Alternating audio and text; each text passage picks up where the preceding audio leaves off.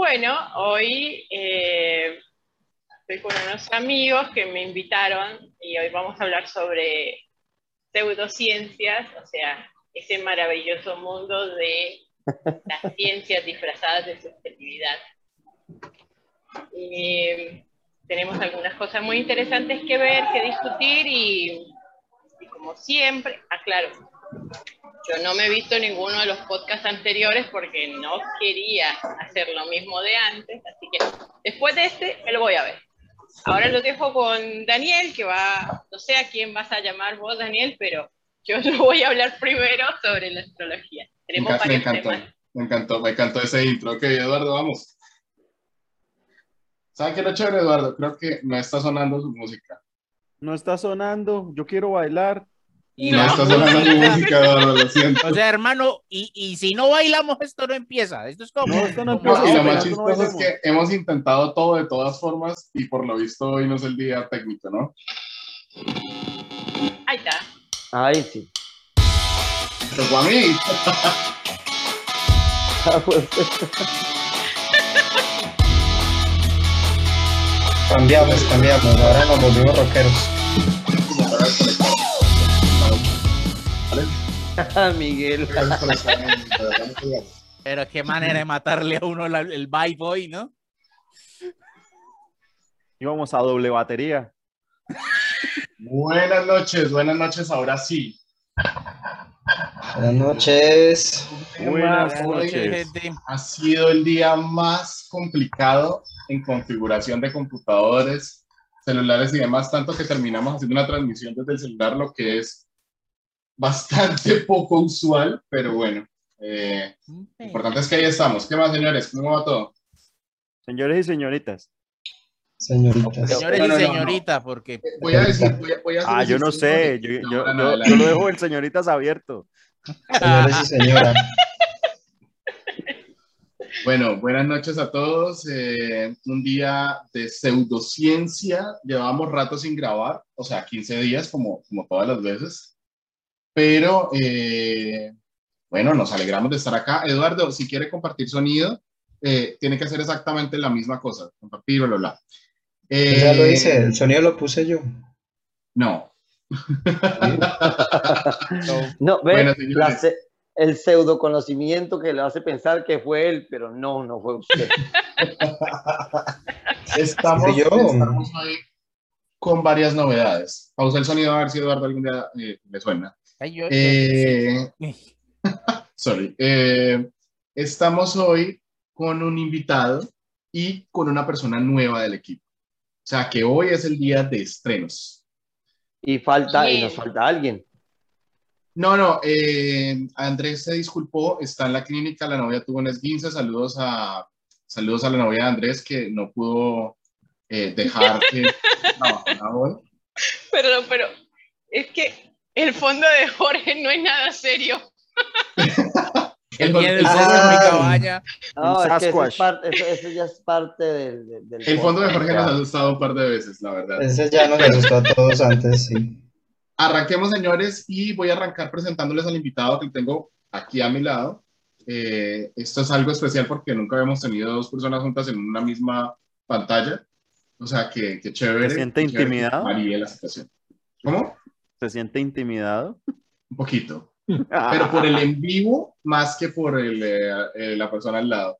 Señores, Ah. eh, con ustedes, Ricardo Castaño, Ricardo Santos, Santos. Santoyo. Podemos volver a empezar de nuevo. Sí, como el ministro Eh, de. el Los ministro envíos de suelen tener el problema, fresco. Hay que anotar que es su Con invitado no se Santoyo. Yo- sabe ni el apellido.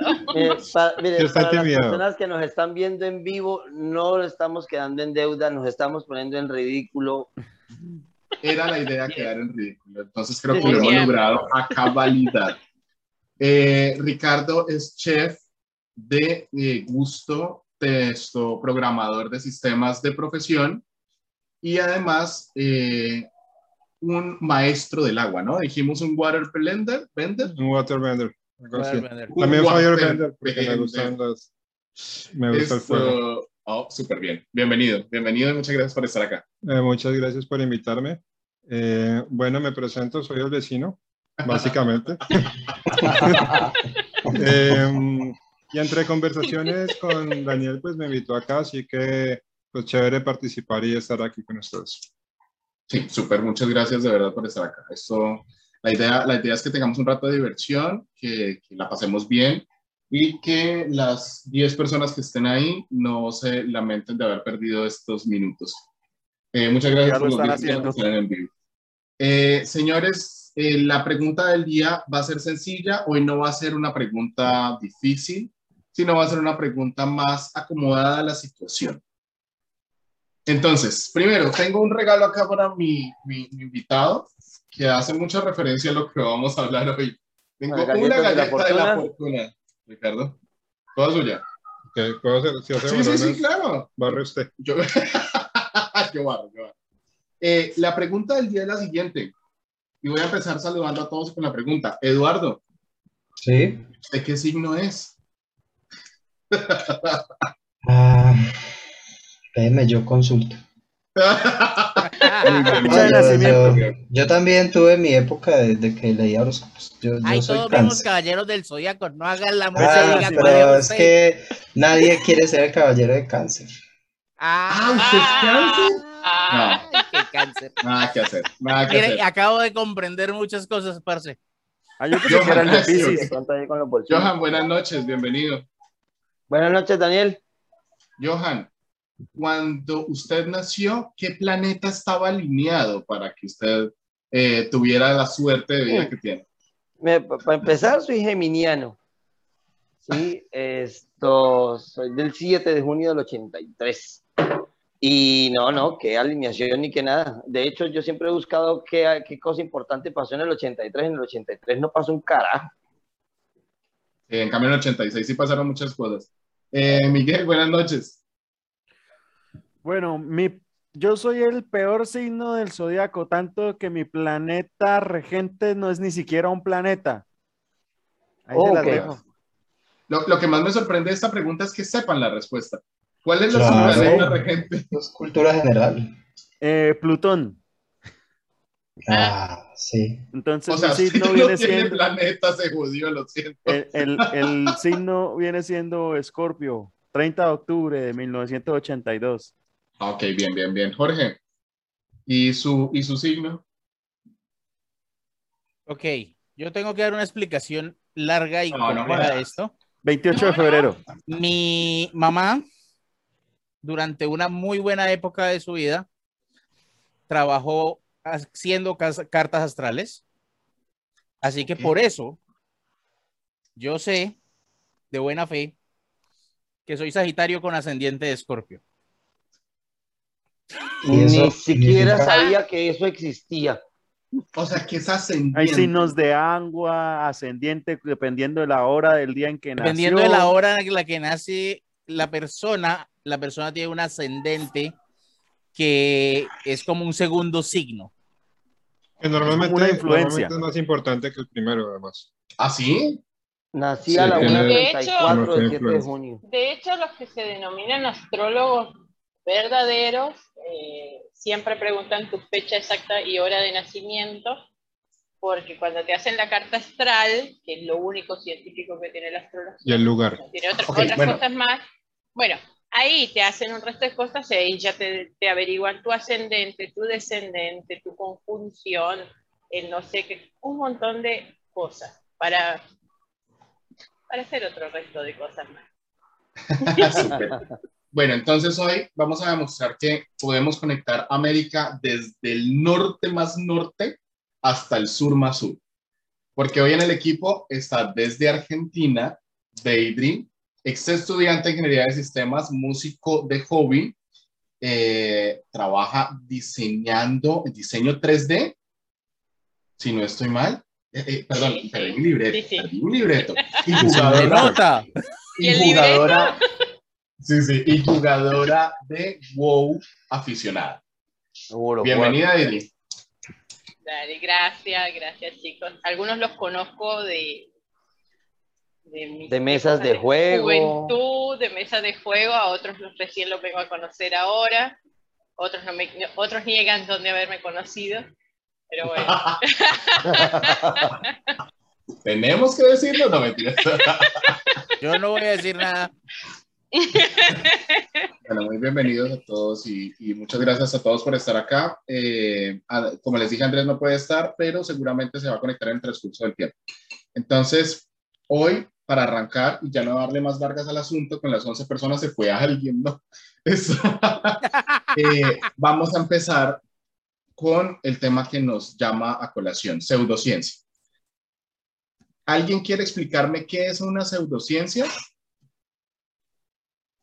No Cháchara. todos al tiempo, por En general, una pseudociencia es una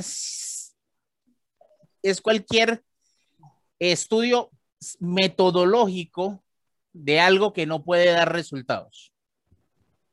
Eh, O sea, que yo entiendo una pseudociencia, yo entiendo una pseudociencia pues que tiene, digamos, algunos aspectos que se podría considerar ciencia, pero no alcanza, al- no alcanza la- la- las cotas estrictas que tiene, digamos, lo que se, o lo que se suele llamar aquí, entonces, en el, en este ámbito, la ciencia tradicional o la ciencia ortodoxa. O sea, no se alcanzan como todas estas condiciones. paso. Son, son Por lo tanto, digamos, digamos, tiene, tiene algunas cosas, digamos, tiene otras que no acepta la ciencia, algunas, algunas sí las acepta, de hecho, porque. Porque eh, es así. Y, e incluso hay algunas, como lo que va a hablar Jorge, por ejemplo, ¿sí o no, Jorge? Usted sabe que eh, hay cosas que se consideraban pseudociencia dentro de su tema y ahora no lo son. Entonces, Exacto, entonces Como el puede, puede decirse, puede correcto. decirse que desde la pseudociencia puede haber una parte de ciencia, o al menos desde los descubrimientos de la pseudociencia, Hay, al final de todo podemos, podemos llegar a algo que puede llamarse ciencia. ver, es que mira, La la mayoría alquimia. de Hay las, muchas de las pseudocien- pseudociencias que más eh, auge tienen son pseudociencias que toman una base científica, que incluso llega a ser muy amplia, pero la aterrizan muy mal. O sea, agarramos y empezamos a decir que necesita, eh, empiezan a hablar de la base genética de las plantas, por así decirlo, para terminarlo en ganoderma. ¿Entienden? O sea, para llevarlo a la idea de vender un producto o de sembrar una idea que realmente está muy alejado del tema que es científico que los avala o, sea, o en el que se basan. Sí, o sea, lo, lo, lo, lo Eh, derivan muy mal. hablando, hablando personalmente, Perdón, Jorge, dejemos el invitado, señor. Pues básicamente lo que siento es, siem- es, una, es algo que realmente no puede ser probado de manera científica. Es decir, puede que hayan, hayan habido experimentos que, tengan cierta aproximación y que bajo ciertas condiciones pueda funcionar, pero no funciona el 100% de las veces. En el momento que no puede ser probado bajo una fórmula científica o bajo la capacidad de repetir ese mismo experimento bajo las mismas condiciones y que tenga ese mismo resultado, pues no puede ser eh, un producto 100% seguro. Por lo tanto, se convierte en algo pseudo. Sí, o sea, no cumple con el método científico. es que muchas pseudociencias, por ejemplo, yo que voy a hablar de la criptozoología, hay mucho, hay de todo bajo la viña del Señor, dice el dicho, y hay muchos criptozoólogos que lo que hacen es tratar de buscar animales de los que se han tenido pistas, pero no pruebas. Ok, vale. Vamos a hacer Sí, una cosa, Jorge. Eh, y ya va, Deme- y ellos y, y siguen y siguen un- el mismo método que siga cualquier biólogo con la esperanza de algún día tener pruebas del, entonces tienen un, mismo- un método. El, Los astrólogos, en medio de su, de su cuento y de sus astros, tienen eh, pautas metodológicas para hallar la información que le otorgan a las personas. Entonces, tienen un método que no funciona o sí funciona, depende más de cómo crea la persona, ¿sí? Pero eh, el hecho de que no, eh, todo lo que decía nuestro invitado, el hecho de que no todo el tiempo dé el mismo resultado, entonces hace que no se pueda dar como, como una ciencia. Ok, vale. Gracias, Jorge. Esto, bueno, vamos a arrancar entonces. eh, eh, Waterbender nos va a explicar hoy algo que yo no había escuchado antes o pues había escuchado poco. Y es cómo podemos nosotros influenciar tanto en salud como en, en, en otros aspectos el agua. ¿Cómo podemos nosotros con nuestra voz, con el ambiente o con nuestra energía influenciar sobre los estados del agua? En el caso de cómo se congela un agua que le ponen música clásica, por ejemplo, a diferencia de si le ponen, si le están diciendo groserías. Hay pruebas con respecto a esto, yo las he visto antes, eh, pero él ya nos va a hablar también del ambiente, del, del ámbito de la salud, cómo, cómo uno puede influenciar el agua eh, para que una persona se cure. Entonces, pues, dejo a Ricardo para que nos cuente todo acerca de este tema tan interesante. Bueno, eh, es un tema bien interesante porque pues yo realmente siento que hay muchas cosas en este universo que están conectadas y están conectadas de maneras que nosotros no entendemos. así que todas estas teorías pues son interesantes para por lo menos uno en la cabeza tratar de organizar ese rompecabezas. En este caso vamos a hablar de este señor que se llama Masaru Emoto, que fue quien empezó a hacer estas investigaciones sobre cómo manipular el agua, cómo eh, básicamente él decía que si uno utilizaba palabras, oraciones, sonidos, pensamientos, música orientada a un recipiente con agua, esa agua que estaba ahí, en el momento que se iba a cristalizar, que se iba a congelar, los cristales que se iban a formar iban a ser diferentes según ese mensaje o según esa proveniencia del agua. Entonces, este señor eh, estudió ciencias y humanidades en, en Japón, sin embargo, hizo eh, una maestría en medicina alternativa en, en, India y entra dentro de la pseudociencia porque es una universidad que se dedica a este tipo de estudios, pero no es reconocida como una universidad. Entonces, pues asimismo los estudios que ha hecho este señor siempre han sido un poco controvertidos porque, si bien es cierto, ha tomado todos los experimentos, ha tenido también retractores porque esos experimentos pues se basan eh, bajo una muestra de población que no es suficientemente amplia para llegar a una conclusión real. Pero básicamente lo que dice es que yo tomo un vaso, ¿cierto? Y le pongo una música clásica, por ejemplo, acá tengo un ejemplo, ustedes pueden ver en la página que se llama Masaru, así como lo escuchan, rayaemoto.net, donde está la página de él, y si entran a la parte que dice Gallery, van a poder ver eh, pues la diferencia entre esas imágenes que se tomaron. Entonces, por ejemplo, le toma fotos a un río que, a un agua que viene contaminada de un río, ¿cierto? A los cristales, y esos cristales le rezan, perdón, a esa agua contaminada le rezan y esos cristales empiezan a embellecerse, ¿verdad? Mismo si le ponemos una palabra sobre el vaso que diga amor y la otra palabra que diga odio, los cristales van a ser muy diferentes. La palabra de amor se van a ver unos cristales bien formados con una forma de fractales, mientras que los otros se van a ver turbios. Entonces, ¿qué se concluye de, que si eso realmente es verdad. Entonces, nosotros asumimos que nuestro cuerpo, no solamente nuestro cuerpo, sino la mayoría de seres vivos, plantas, animales, estamos compuestos más o menos de más o menos el 80% de agua. Entonces, ¿eso qué quiere decir? Es muy sencillo, que si yo le digo a una persona, te amo, te quiero, toda esa agua se van a formar cristales más bonitos, mientras que si le digo una palabra de odio, pues automáticamente todo eso se va a, poner un poco turbio. Este señor sigue con sus experimentos porque obviamente no le creen y empieza pues a hacer unas mejores muestras, porque siempre decían que las muestras estaban muy sesgadas de acuerdo a lo que él creía. Entonces tomó experimentos a distancia. Entonces él estaba en Japón y puso tres recipientes de agua en California y puso 1.800 personas a concentrarse en un pensamiento positivo hacia esas aguas y los cristales que resultaron pues fueron bastante, bastante bonitos. Luego hizo un experimento, dijeron que ese experimento estaba sesgado porque la gente que estaba tomando las fotos podía sesgar el experimento. En el 2008 volvió a hacer otro intento y en ese experimento eh, tomó, las tomó las fotos de manera distante sin alguien que interviniera en las fotos y aún así consiguió resultados positivos. No obstante, eh, a diferentes distancias y con diferentes pensamientos, pero básicamente... una cosa ahí, esto, o sea, eso quiere decir que la Genkidama era verdad. ¿Vieron? Ustedes que no lo creían, la Genkidama era verdad. Pero ahorita quiero escuchar, o sea, yo estaba hablando con Ricardo hace un momento y, y, y, le decía que a lo mejor Johan iba a hacer esta intervención y era que, ¿se acuerda Johan del experimento de la doble rendija? Sí, claro. Ok. Eh, yo no sé si es de la misma forma, pero pues obviamente ya, ya sabemos, los, los- las partículas se comportan distintos si lo estamos mirando o no. Si en este caso, ¿podría el agua comportarse distinto si lo estamos mirando o no? O sea, en física cuántica, ¿podría el agua Mecánica. comportarse distinto al ser Mecánica cuántica.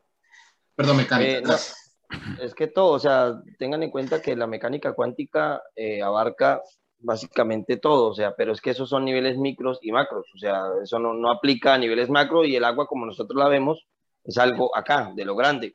Sí, esto, pero en lo que o pensaba, sea, sí, en, en lo, sí, en lo que estaba pensando era que como él comentaba con respecto a lo de la música, pues tengan en cuenta que el sonido viaja más fácil a través de cualquier otro elemento. O sea, el, aire es el, el- el elemento por el cual el, aire, el sonido viaja más lento. Eh, y de acuerdo a la vibración que pueda tener determinado sonido, puede, eh, ¿cómo se dice?, afectar la forma en la que puede llegar a congelarse determinado líquido. Pero es que ya lo de colocarle una palabra, ya amor, o pensar sobre un- de una determinada emoción o sentimiento pensando en el agua y que eso lo altere. Ahí, como Pero, pero sí tiene sentido porque yo- que es como cuando yo me acerco a una persona y siento ese rechazo o esa, o esa confianza. Y mire que de todas maneras, si usted piensa que esto pueda llegar a ser verdad, imagínese que usted tiene una persona enferma, ¿cierto? Y usted le pone 200 monjas a rezar. Entonces, ese rezo, pues puede que Dios no lo metamos aquí en esta ecuación, seguramente no cabe, pero todo ese pensamiento positivo que están dirigiendo esas personas, de alguna manera u otra, tiene que afectar positivamente a esa persona. Eh, entonces yo sí creo que es, es como, como que nosotros tenemos una energía alrededor y muy seguramente nosotros seamos capaces de transformar esa energía con el pensamiento. Yo le pongo un ejemplo muy sencillo.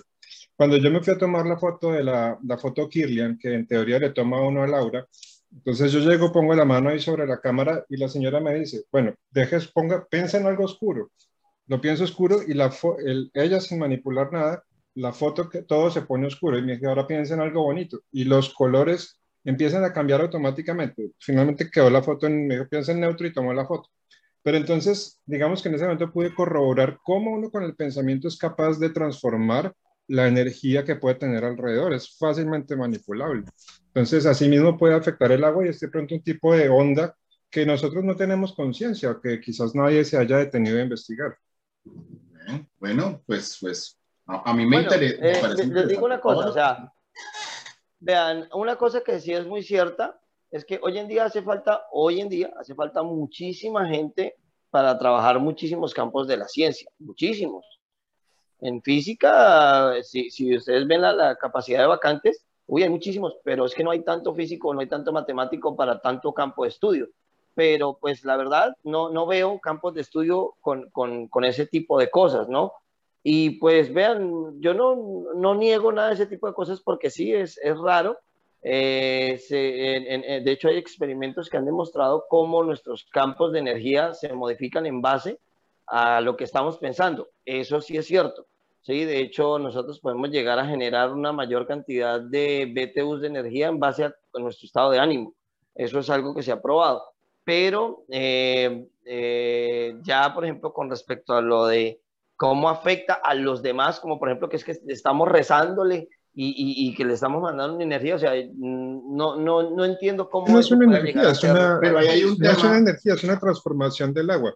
Es decir, si eso realmente sucede con el agua, o sea, hay experimentos, por ejemplo, en plantas, donde les ponemos música clásica y las plantas empiezan a crecer mejor. Si entras a Spotify, pones música para crecer plantas. Entonces, eso hace que de todas maneras eh, la comunicación que tengamos con el agua interna que tenemos, si es que somos el 80% de, de agua, es importante saber cómo podemos manipular, ya sea con pensamiento, ya sea con palabras, ya sea con música, pero sí tenemos que entender que es una parte esencial de lo que nosotros somos y puede ser una forma de comunicación que tengamos hacia, hacia con Sí, los puede demás. haber algo allí, puede haber algo allí, pero pues, Ahora, hay una cosa eh, en general.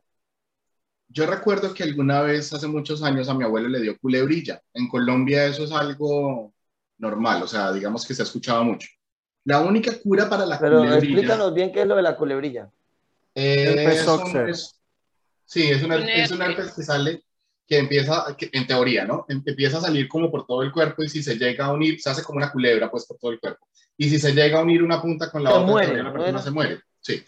O sea, eh, eh, a- al, hombre, al hombre le hicieron todos los. Mi, eh, mi tío es médico y le hicieron todo su tratamiento médico común y corriente y no se mejoraba. Pues a que no adivinan qué, le llevaron a un cura que se supone que, que es la, la forma como se mejora este tipo de, de enfermedades.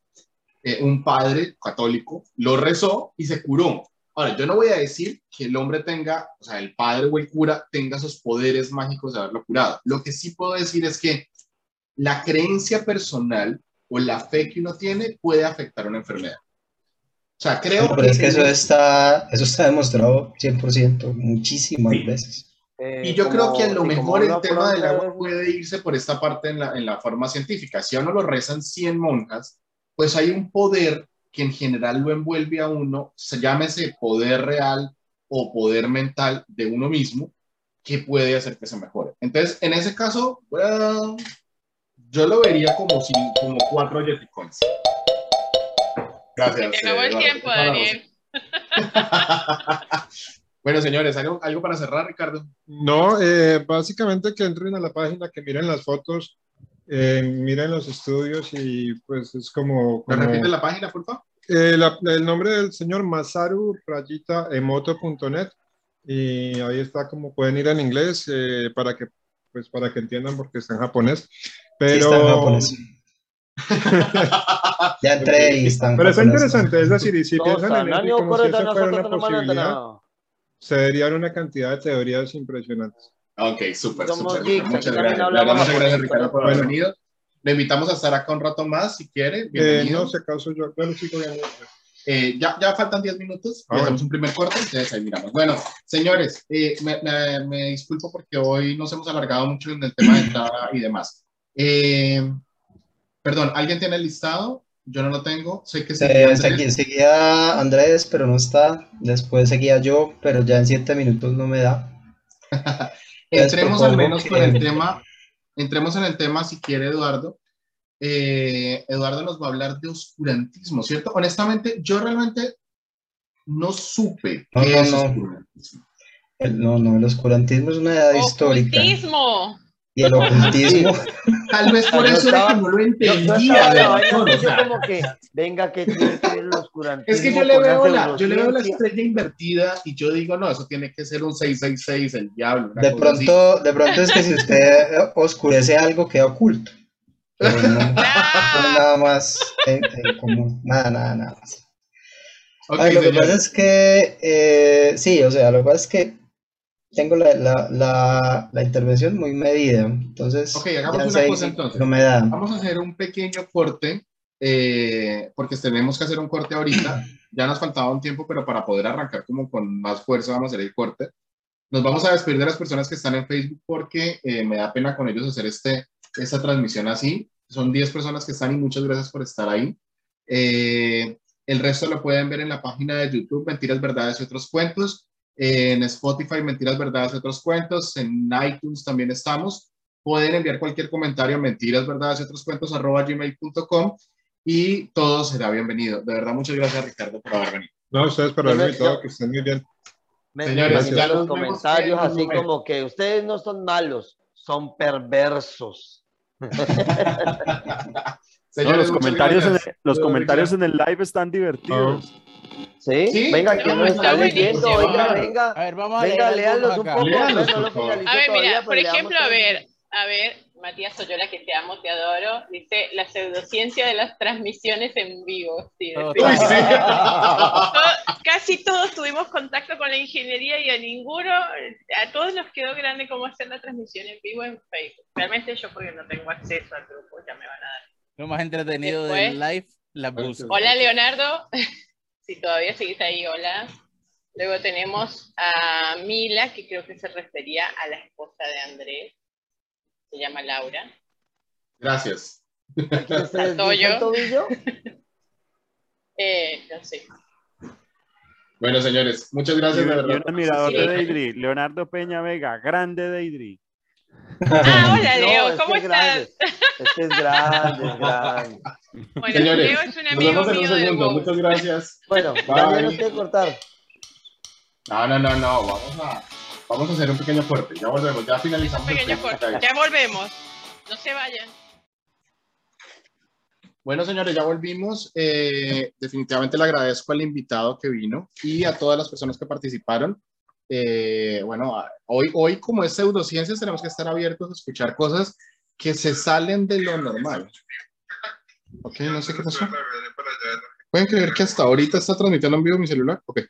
Eso. eh, vamos a escuchar cosas que están por fuera de lo que, sí, fue el mejor comentario.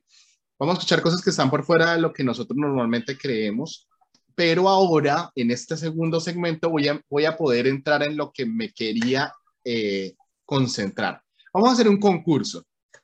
Entonces, definimos, gracias a Jorge, que vamos a calificar cada una de las pseudociencias de las que vamos a hablar con Yeti Coins. Yeti Coins es en esta Yeti nu- Coins. Sí, es esta nueva moneda que nos inventamos en Mentiras, Verdades y otros cuentos, que sinceramente es muy interesante porque una moneda vale más que cinco monedas, lo que quiere decir que es mucho mejor si tiene menos calificación a si tiene más calificación. Así que va a ser súper, súper interesante. Vamos a, va- cada persona va a hablar acerca de su tema, va a tratar de defenderlo, le hacemos unas preguntas y de acuerdo a las respuestas vamos a calificar si es plausible la pseudociencia o si definitivamente es una historia de Yeti, o sea, una locura. Entonces, eh, ahora sí, Eduardo, todo suyo el micrófono.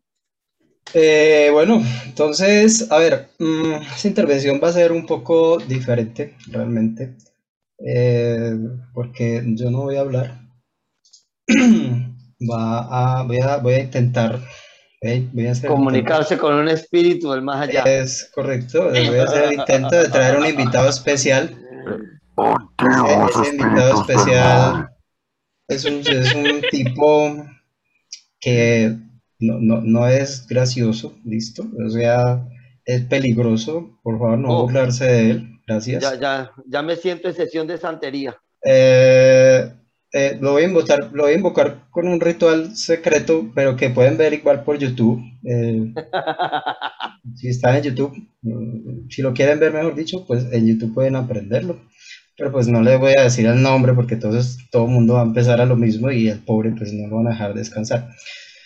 Eh, entonces, bueno, voy a hacer el intento, real- realmente es, es- es solamente algo que puede funcionar o no. Eh, entonces, a ver, voy a- Me voy a intentar dejar el Facebook en vivo ya que estuvo tan chévere, mientras que Eduardo se acomoda, ¿vale? eh, sí. Bueno, a Ya, ver, ya estás eh, sintiendo la energía de... toca quitarse las gafas porque si no se queman. ok.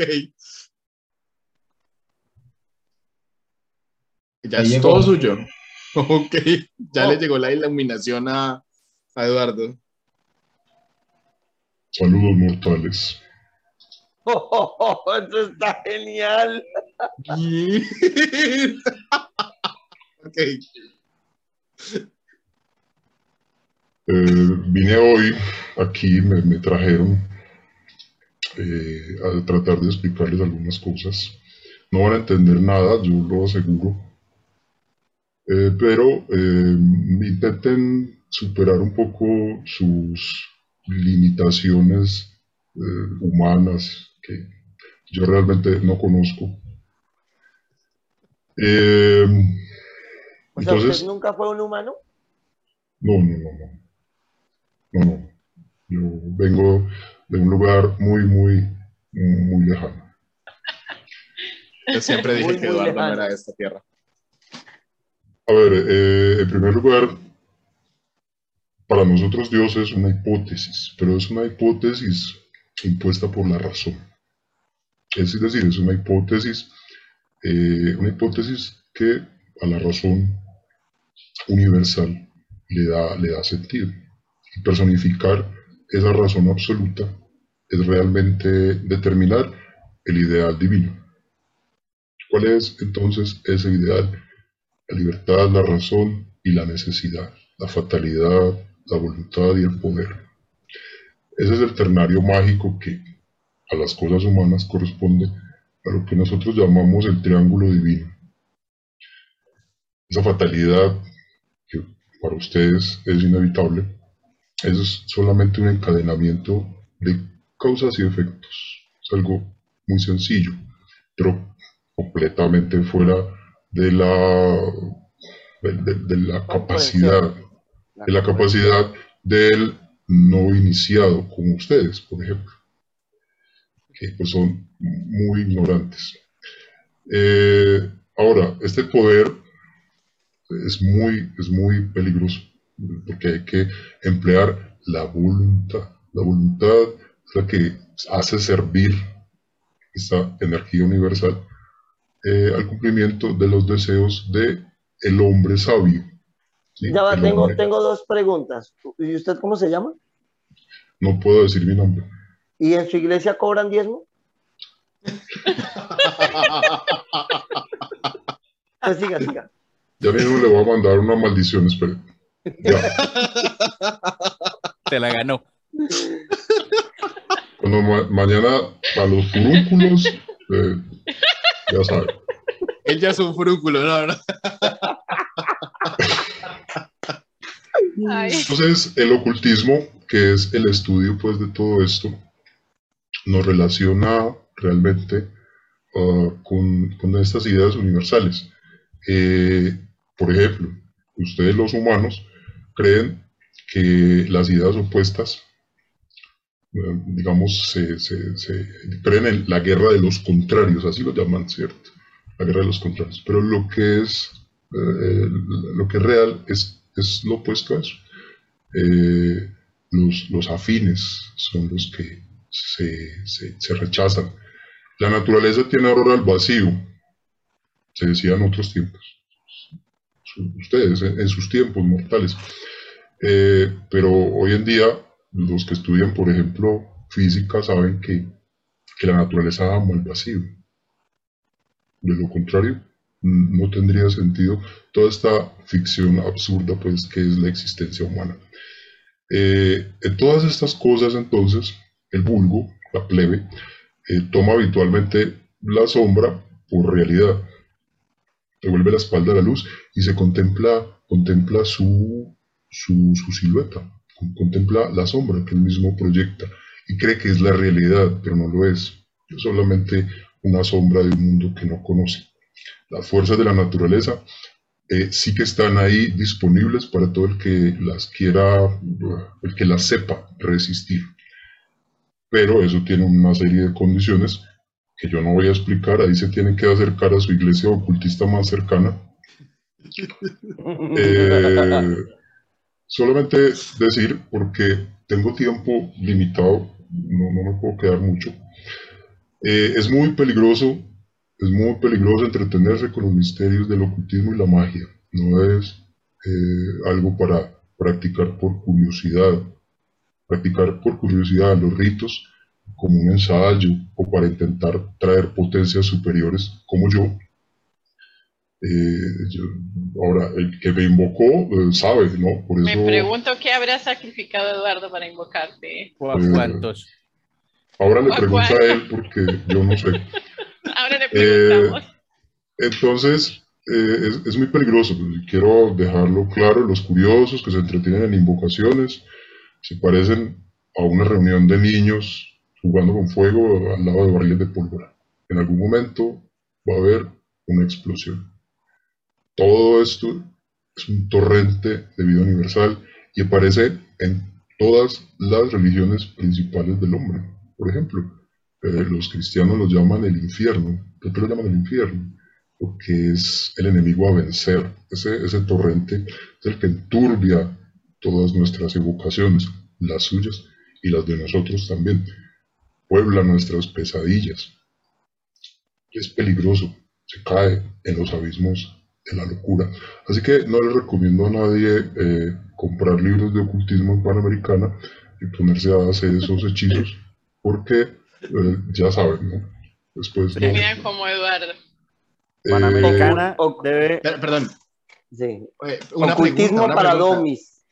¿De dónde, ¿De dónde salió? ¿De dónde salió este? ¿De dónde viene usted? De ser de ojos azules.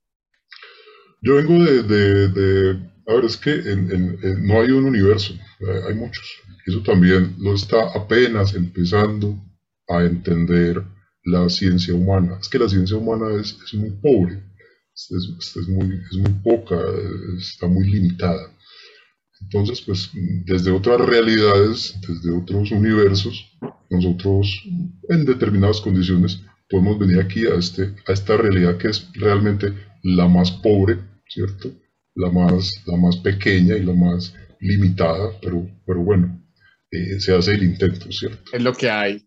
Pero yo, Ya- yo, yo estoy casi, casi seguro que Eduardo lo invocó solamente para que nos pudiera decir plebeyos. Sí, o sea, Sí. esta realidad viene siendo la América Latina de las realidades. No, eh, eh, Eduardo solamente, eh, solamente me trae, no tiene control sobre lo que yo digo. Nadie en este mundo tiene control sobre lo que yo digo, ni lo que hago. Ojo. Ya sabe, el de la maldición es en serio. ¿Qué- qué? Eh, Ay, goodness. Entonces, eh, termino, termino hablando un poquito entonces sobre eh, lo, importante del ocultismo. El ocultismo eh, trabaja sobre un principio mágico. El ocultismo es muy antiguo. Ustedes lo vienen descubriendo desde, desde sus tiempos pasados, cuando eran casi iguales que ahora, pero, pero un poco menos avanzados. Eh, los egipcios y, y todas estas civilizaciones antiguas ya tenían algunos conocimientos, algunos de ellos tenían más conocimientos que los humanos ahora han perdido mucho, Eh, pero todo se basa en realidad en el equilibrio. El equilibrio es el que produce la estabilidad, el que produce la duración. El equilibrio al final es la voluntad de Dios, es el hombre en libertad, es el equilibrio matemático de la materia. La libertad engendra la inmortalidad del hombre, pero no a todos. Y la voluntad de Dios pone en obra las leyes de la razón eterna. Por ese equilibrio mágico es como se explica todo el gran y antiguo misterio de la existencia. Y también de la necesidad relativa del mal. Esa necesidad, por ejemplo, los que practican la magia negra, eh, les da, en la medida de, de sus capacidades, poder sobre lo que aquí llaman demonios o espíritus impuros, que en realidad no lo son, eh, a los cuales, eh, al parecer, esas virtudes que, que esa virtud de- del, del equilibrio mágico les da más fuerza, más, más furor. Eh, pero también a los santos y a los ángeles. En, en épocas donde los santos y los ángeles entran aquí y hacen milagros, pues precisamente es las épocas donde los brujos y los hechiceros tienen a su vez poderes más grandes. Equilibrio, equilibrio. Siempre Como, es como, el yin y yang del, del yin yang chino. Es que Eh, yo, es yo, correcto. Yo, yo como físico, y antes de que se nos vaya y se me olvide, tengo que preguntarle algo. De allá de donde usted viene, ¿se puede saber la velocidad y la posición de un electrón? Aquí no existen los electrones. ¿No? Ah, cagaron. los, los hemos superado hace mucho, hace eones. ok.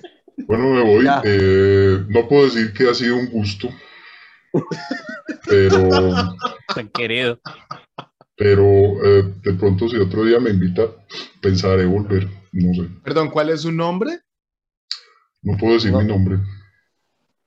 La verdad Es que mi, de- el- Nyarlathotep o mi- una mi- cosa mi así. nombre no, no se puede pronunciar con, esta, con estas cuerdas vocales humanas. Entonces es imposible. Mm. Si, si lo Ok, eso, intentara, Miguel, Miguel, eh, usted es experto en nombres extraños. Sí, sí, sí. ¿Cuál, cuál podría Sí, ser pero- el nombre del ser que nos acompaña hoy poseído, poseyendo a, a Eduardo? Lo que pasa es que jugar con los nombres verdaderos de seres extraplanares Mal es negocio. delicado.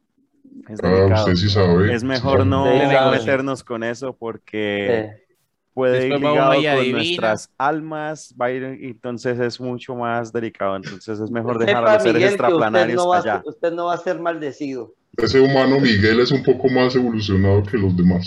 Pero muy poco. Muy bien, Saludos. señores. Entonces, los invito, los invito, por favor. Esperen, no se. ¡Ay, no, no! Está abandonando el cuerpo de Eduardo, no. Los invito, por favor, hacer su calificación al fondo de pantalla. Esto, yo, yo creo que, que, fue una de las intervenciones más extrañas que hemos tenido en Mentiras, Verdades y otros cuentos, pero más divertidas además. Fue duro, eso fue muy duro, muy duro. No, no lo vuelvo a repetir. Ok, ok. Fue, fue duro cuando le entró o cuando salió.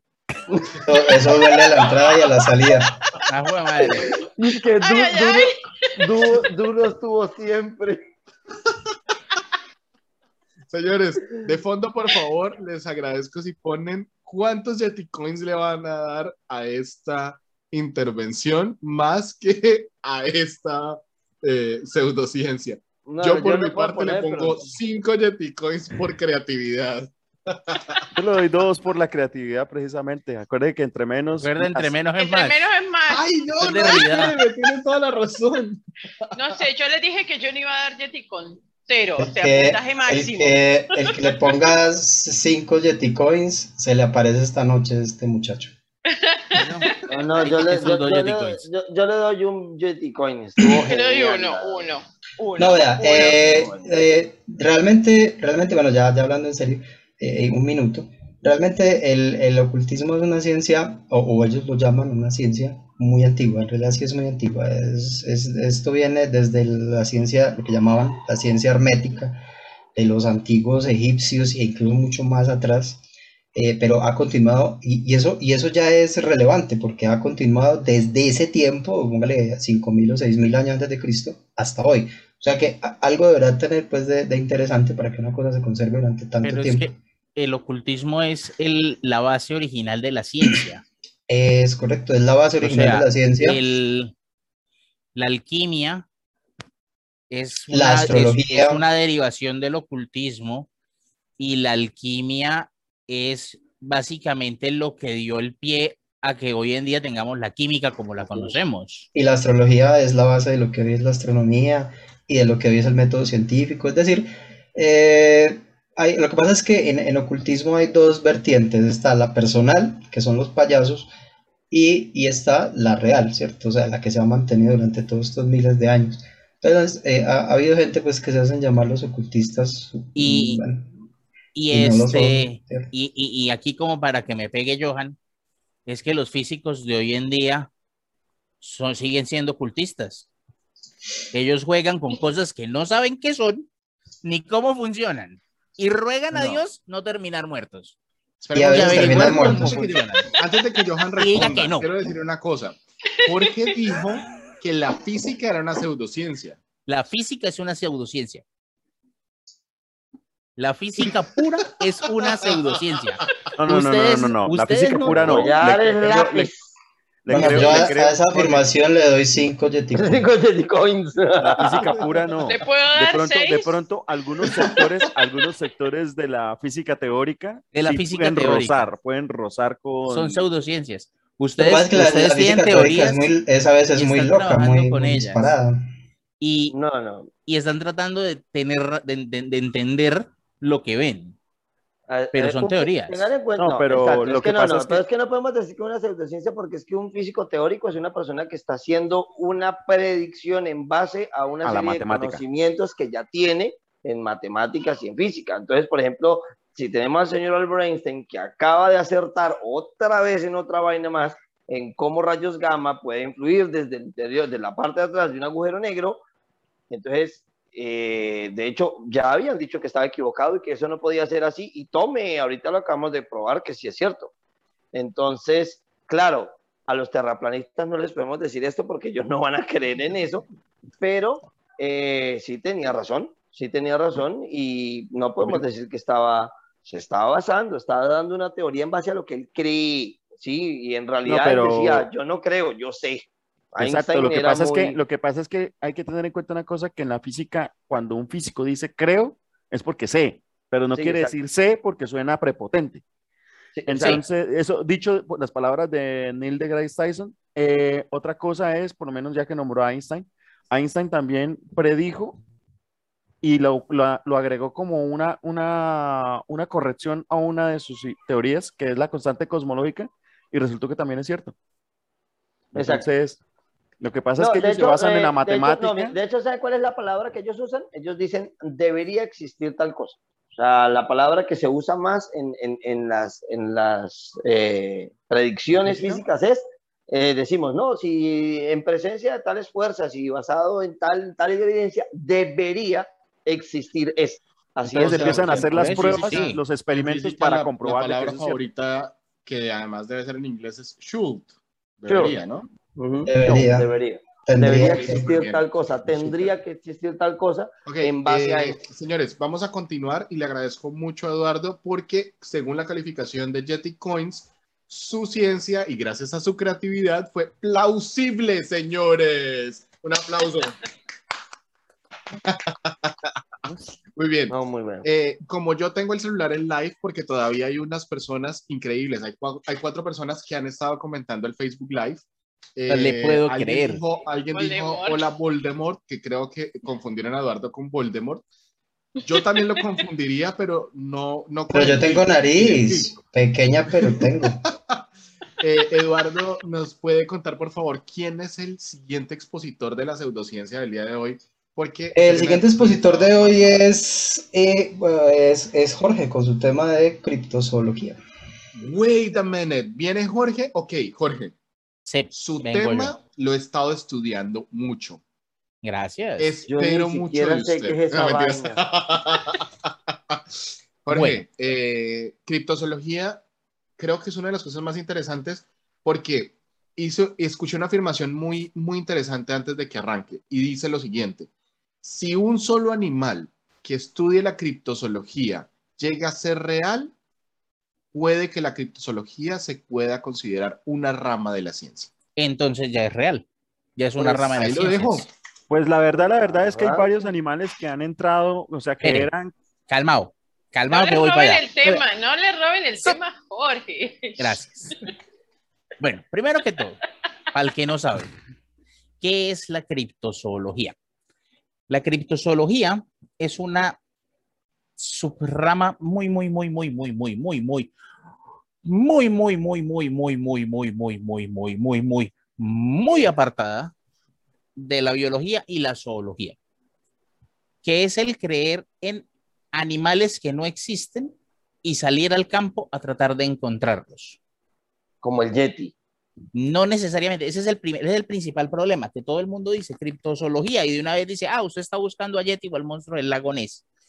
pero no es cierto.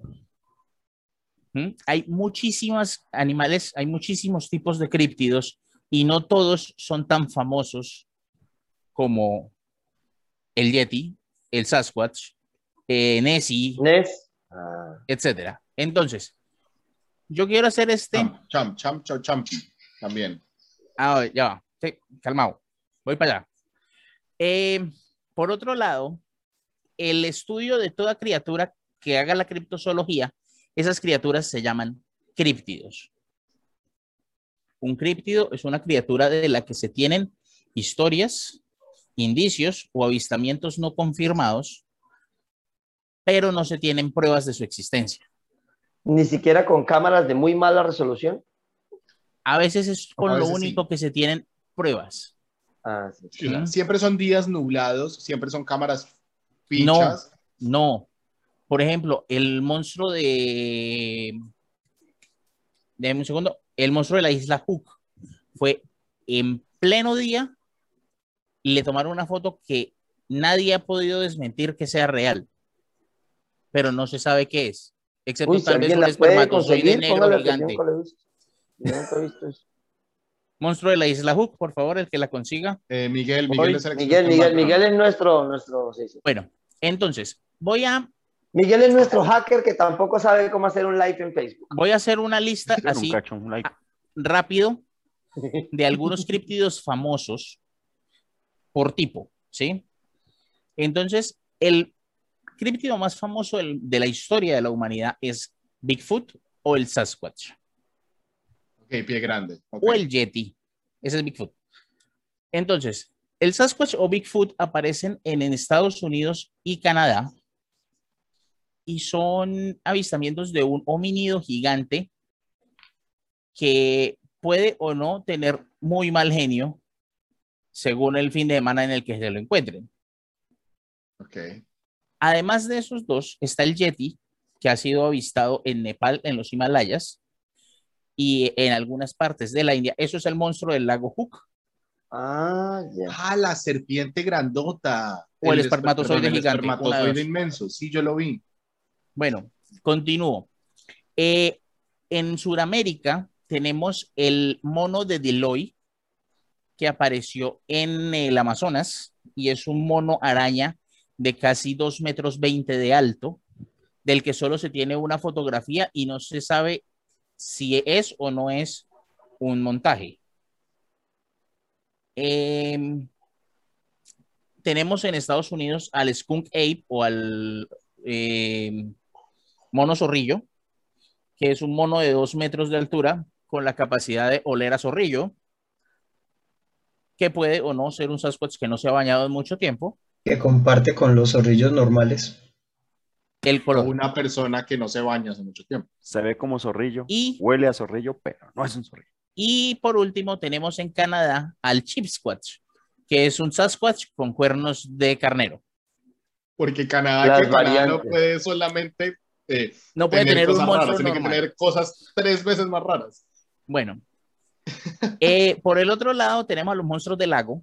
Los monstruos del lago en su mayoría tienden a parecerse mucho al monstruo del lago Ness, pero no todos. Eh, los monstruos del lago más famosos son Nessie en el lago Ness en Escocia, Ogopogo en el lago Okanagan, Okanagan de Canadá, Okanagan- Okanagan. El Lariosaurio que está en el lago Como en Italia, Nahuelito en el Nahuel Huapi en Argentina y el Muizo que está en el lago de Tota en Boyacá. Momento, momento. Y el Champ en el lago Chambly, que está entre En Estados. Unidos. Champlain, perdón, gracias. En el, lago Champlain, en el lago Champlain, que está entre Estados, entre Estados Unidos, Unidos y Canadá. Canadá. Bueno, los monstruos del lago tienden a ser o muy grandes o moderadamente grandes y tienden a, verse, deja- a haberse dejado ver una sola vez por alguien que les tomó una foto mal tomada y jamás nunca nadie los vio. De todos los monstruos, son el menos probable, por cierto. Bueno, eh, Jorge, déjeme hacer ya algo que, que me acordé, ¿no? Eh, muchos paleontólogos han dicho que el Yeti, el Sasquatch y tal, no sé qué, sencillamente no existen por el hecho de que no hemos encontrado eh, restos eh, de sus de antepasados, ni de sus, sí, no, sí, no se han encontrado ningún tipo de, de- de huesos, ni nada. Y entonces, pues al no encontrarse eso, Pero pues, no hay espere, pero, evidencia de Johan. sus antecesores. Y con la pena que me da interrumpir tanto a Jorge, hay una, hay una teoría que dice que pueden ser neandertales. Que son neandertales. Ok, Mm. siga Jorge. Bueno, ya lleva para allá, pero bueno, ya que me ya ganaron. Otro tipo famoso de críptido son los Perdón, Mothman. perdón. Perdón, Jorge, una pregunta rápida antes de que, antes de que siga. Los monstruos del lago tienen una característica especial que creo que escuché hace poco, y es que estos lagos no desembocan en el mar, Nunca desembocan en el mar. Esa O es sea, una de las principales. Como si hubieran quedado atrapados ahí, o sea, y es que es lo más extraño, porque nunca van a llegar a un lugar más grande, solo van a quedarse en su cuerpo de agua dulce. Ok, Es una de las principales, y eso es de lo que hace que los monstruos del lago sean de los animales más improbables, porque básicamente solo hay que peinar la zona y uno debería poder encontrarlos. Mm. ¿Mm? Bueno, Sonar y chao. pero sí. Un sonar y adiós. otro monstruo que es muy entretenido de leer es el Mothman, el hombre polilla. El hombre polilla es un mensajero de la muerte y tiende a aparecer en sitios donde van a haber grandes desastres.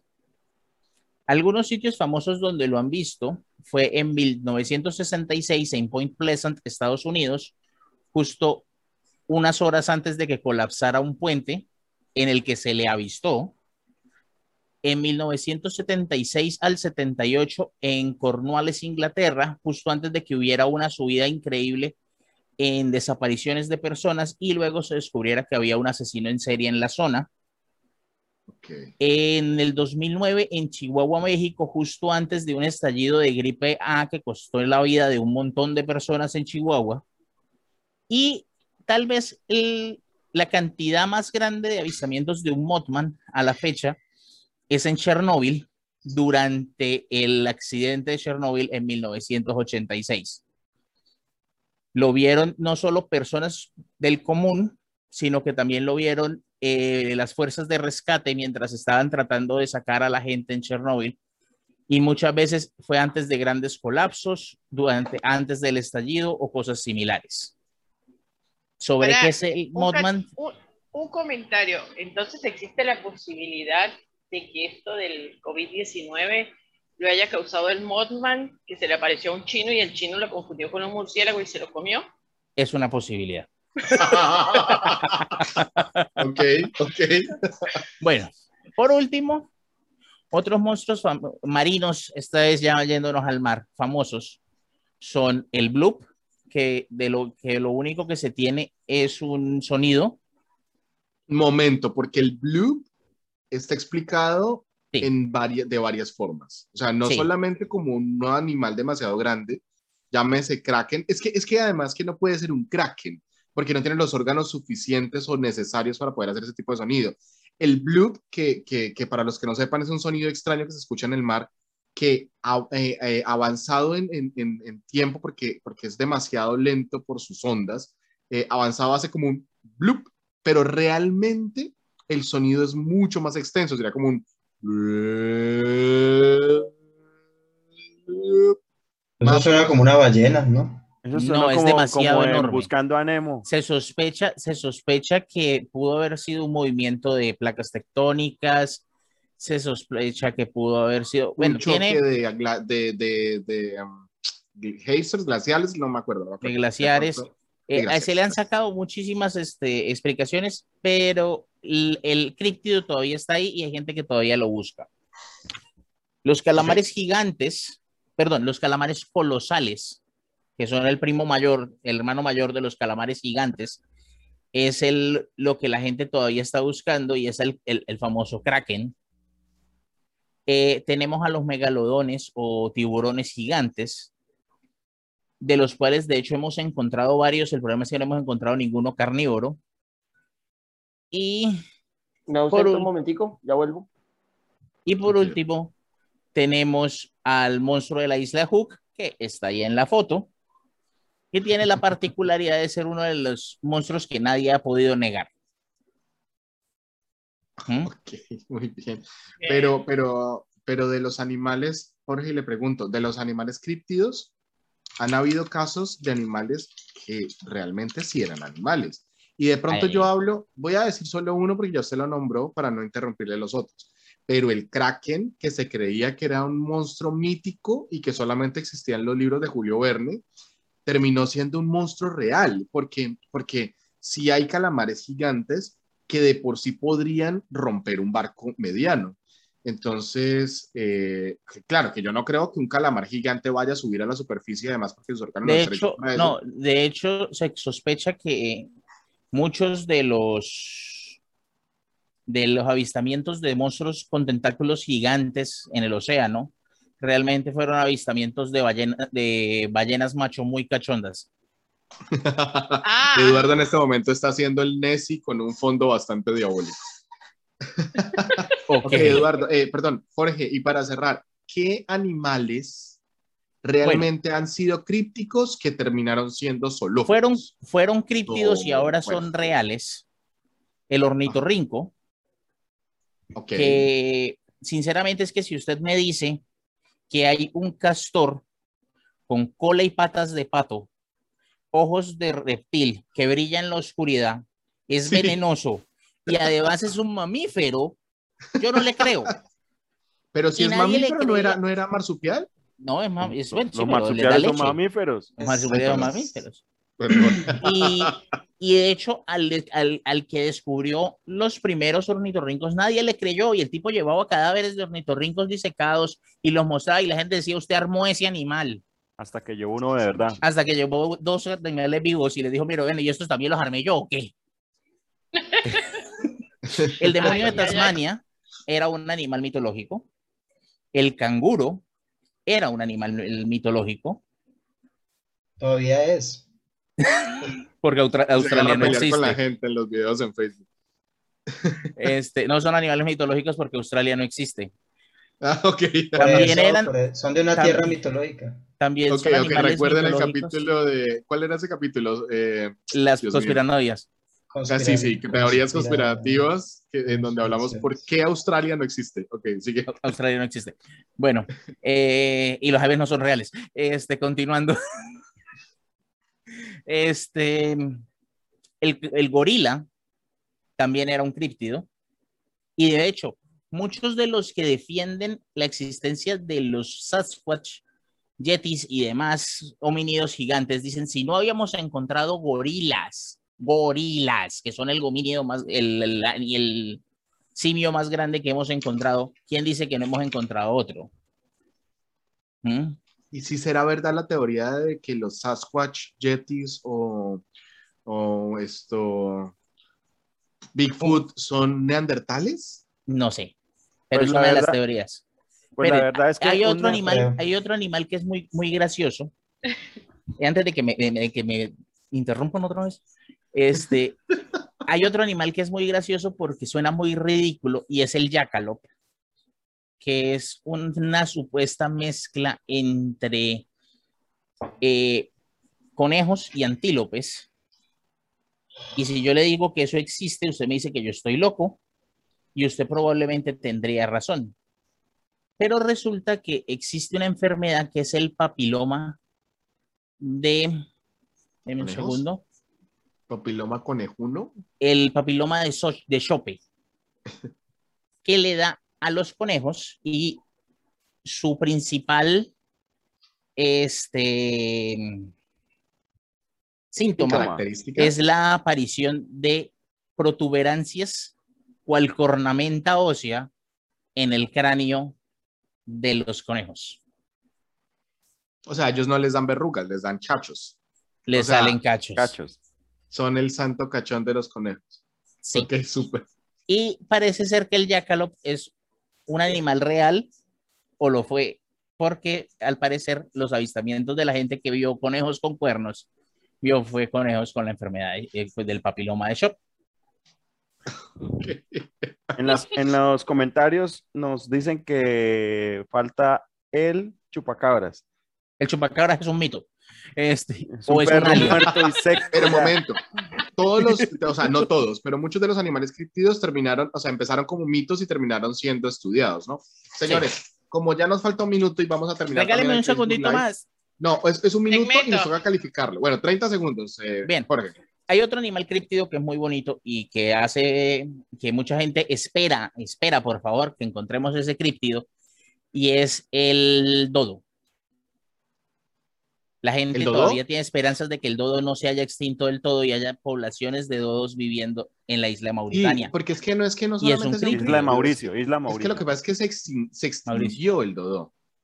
Y queremos encontrarle luego. Mucha gente lo Ok, está señores, todavía Los invito a todos, por favor, pongan su calificación de esta pseudociencia en su fondo de pantalla y vamos a ver cómo nos va. Ok, Yo le voy a dar tres porque, porque tiene factores reales. Y porque se yo le voy a dar un 1 porque me gusta la criptozoología y creo que debería estar en la zoología porque ha comprobado que algunos animales que eran criptozoológicos terminaron siendo de verdad.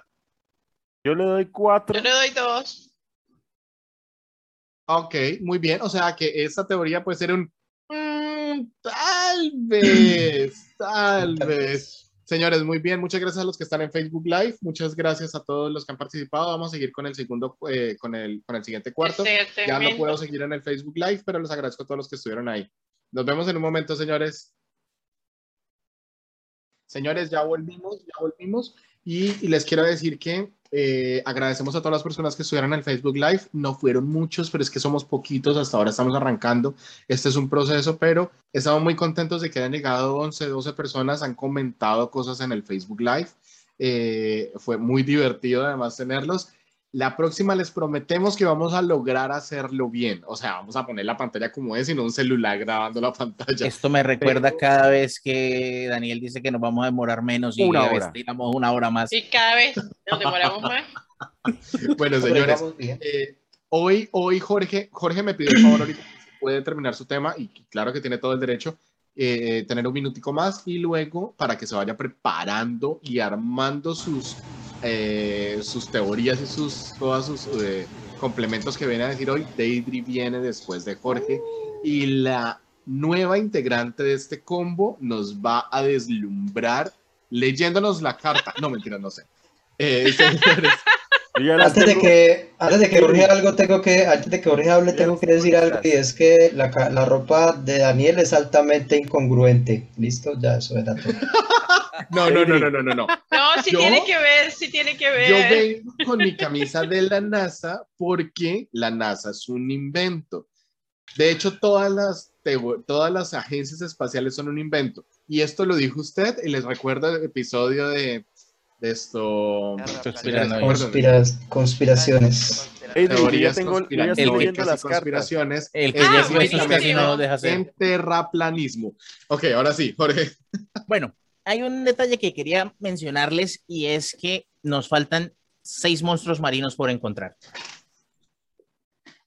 Resulta que existe una cosa que se llama la curva, del de, la curva de coleccionista, es algo que existe en biología y es algo que los biólogos utilizan para medir el aproximado de cuántas criaturas hay en un bioma. Si tomamos esa curva y la aplicamos a monstruos marinos, llamemos monstruo marino todo pez o criatura que viva en el mar y sea más grande que yo, o sea, que mida dos metros o más. Eh, la curva es muy similar a la cantidad de criaturas de ese tamaño que hemos encontrado desde 1925, que es cuando se empezó como tal el estudio de la vida marítima de manera científica, hasta 2019, que es cuando se tienen datos. Eh, nos sobran, nos faltan por llenar seis laminitas en el álbum. A mí siempre ¿Qué me son? seis laminitas para el álbum, siempre. ¿Qué son? No sabemos. Pueden ser peces gigantes, pueden ser formas de vida eh, gigantes que son cientos de eh, animales viviendo como uno solo. Puede ser Cthulhu. Esperemos que no sea así. No es sino que digan Cthulhu y Miguel levanta la mirada de Magic a nosotros. Puede Estoy ser viendo, Magic, estoy viendo, lo- estoy viendo los, los mensajes. Ay, ¿qué tal? ¿Qué tal? Ahorita sea lo que sea, hay seis monstruos que no hemos encontrado. Ok, muy bien. Buena suerte yendo a la playa este año. Miguel, cuéntanos qué mensajes nos dejaron en Facebook. me- me Ve que preciso cuando usted me dijo, me acababa de salir. Bueno, ok. que, en- que entonces aquí decía una de nuestras seguidoras, tenemos seguidores, eso es raro, que eh, hay conejos unicornio. Oh my goodness. Sí, sí, por el bendito papiloma de Chope. Ok. ¿Algún otro comentario que resaltar, Miguel? ¿Algo más que Le no dicen diga? Bujips, por cierto. Cambien, Bueno, cambien Eh, esa ok, cámara. Eh, Mila, Mila Morrison le da dos, dos yetis al ocultismo, le da dos yetis a la criptozoología. Y le preguntan a Deidre que si existe el Wolpertinger. Sí existe, sí existe, sí, sí. Según la teoría de Jorge, existe. El Wolpertinger, para los que no juegan WoW, es un conejo con cuernos que solamente puedes ver cuando está borracho. Ah, Totalmente. Y- Ah, y eso, sí, y sí, eso que sí, yo no hablé, eso que yo no hablé de las criaturas atmosféricas, que son monstruos que son seres que vuelan sin necesidad de tener alas o básicamente sin ser reales, que no podemos captar a simple vista y que solo salen en fotografía. Así que si solo salen en fotos, solo salen cuando estoy ebrio. señores, sí, sí lo he escuchado. Bueno, demos la bienvenida entonces, ahora sí, a la maestra de la astrología, que No, además... no, no, no, Un momento. no soy Es la que- maestra es de la astrología. Si yo Ahora sí. tengo la camisa de la NASA que no concuerda con el tema de hoy, el fondo de Deidre no concuerda con el tema del que voy a hablar. Sí concuerda Pero- y te voy a explicar por qué. Ok, Mira, es muy simple. dale. La astrología es una de las pseudociencias más antiguas que tiene la humanidad. Desde Ok. hace más de 4.000 años, las diferentes culturas que existían, especialmente en lo que hoy se conoce Irak, con esa música no se puede ser serio, definitivamente. Bien. Ok. En, en donde queda, en donde queda actualmente Irak, que antes se conocía como la famosa Mesopotamia, eh, estas, estas culturas que habitaban esta zona empezaron a sentir mucha curiosidad por los cielos. ¿sí? De hecho, si vos te fijas, en, y se me pegó la Argentina, Eh, si vos te fijas que eh, las diferentes culturas, las precolombinas, las culturas más antiguas que están en Asia, en África y algunas culturas europeas, siempre tuvieron un sistema para observar los, astros y para hacer predicciones.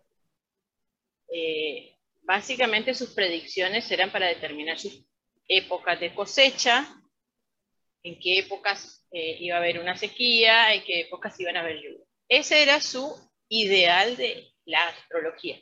En ese momento no se llamaba astrología, tenía otros nombres. De hecho, en la, en la cultura hindú también está. En la cultura hindú eh, hay un, algo muy interesante y es que algunos de estos libros eh, son muy, muy antiguos. Las Vedas.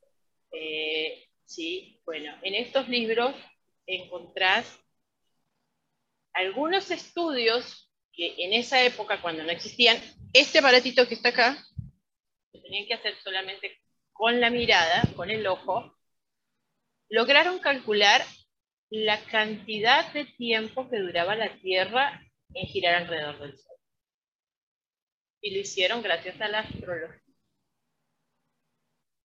¿En qué momento se pervirtió la astrología? Cuando dejaron de utilizarla para predecir sus cosechas que eran guiadas por la luna, y todos sabemos que la luna sí ejerce una influencia sobre la Tierra, porque sus ondas electromagnéticas generan las famosas mareas. Eh, bueno, dejaron de utilizarlo para hacer esas predicciones que eran muy acertadas para algunas cosas y empezaron a decir, ¿saben qué? Todo lo que existe en el universo nos influencia a nosotros que somos un mínimo insignificante pedazo de carne y va a tomar decisiones en todo nuestro día a día. En ese punto, la astrología empezó a ser pseudociencia, como se conocía en ese entonces. ¿Sí? Bien.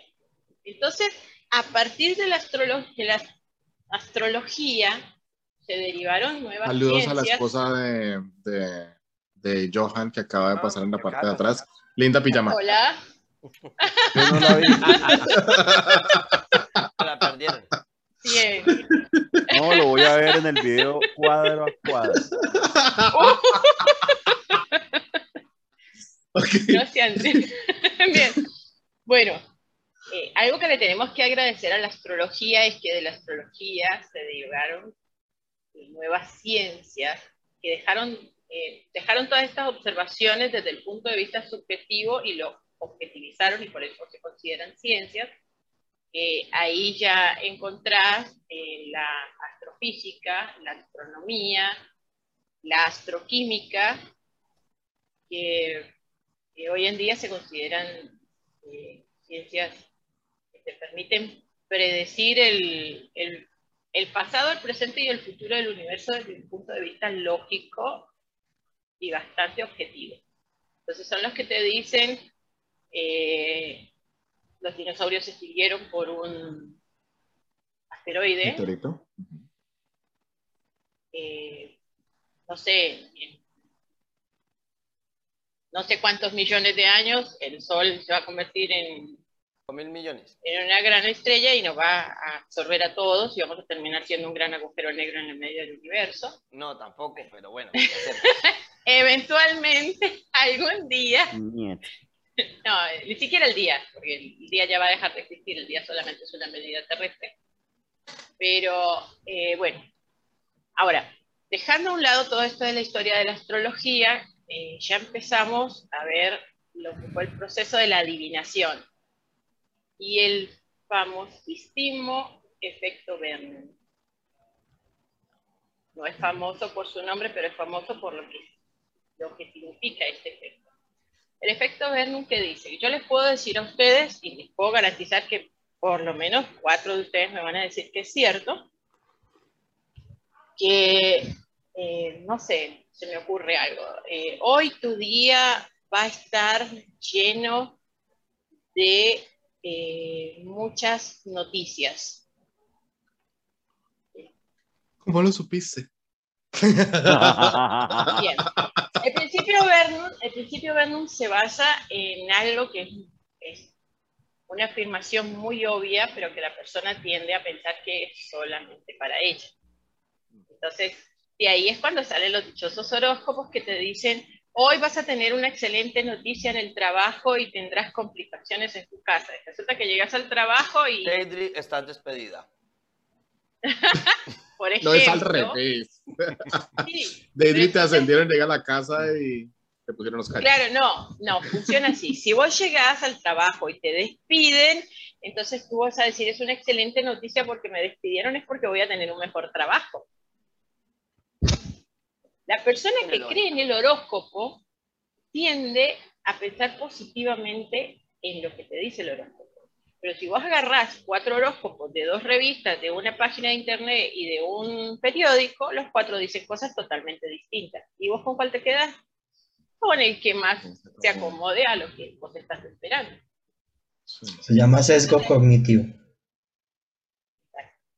Entonces, eh, aunque eh, se utilizó para predecir muchas cosas que fueron reales, en el caso, por ejemplo, de las culturas precolombinas que, que lograban predecir los eclipses, hasta ahí íbamos bien, pero luego empezaron a decir que el, el eclipse que se predice va a tener un efecto sobre las mujeres embarazadas y que va a hacer que sus niños, y que eso ya son cuentos.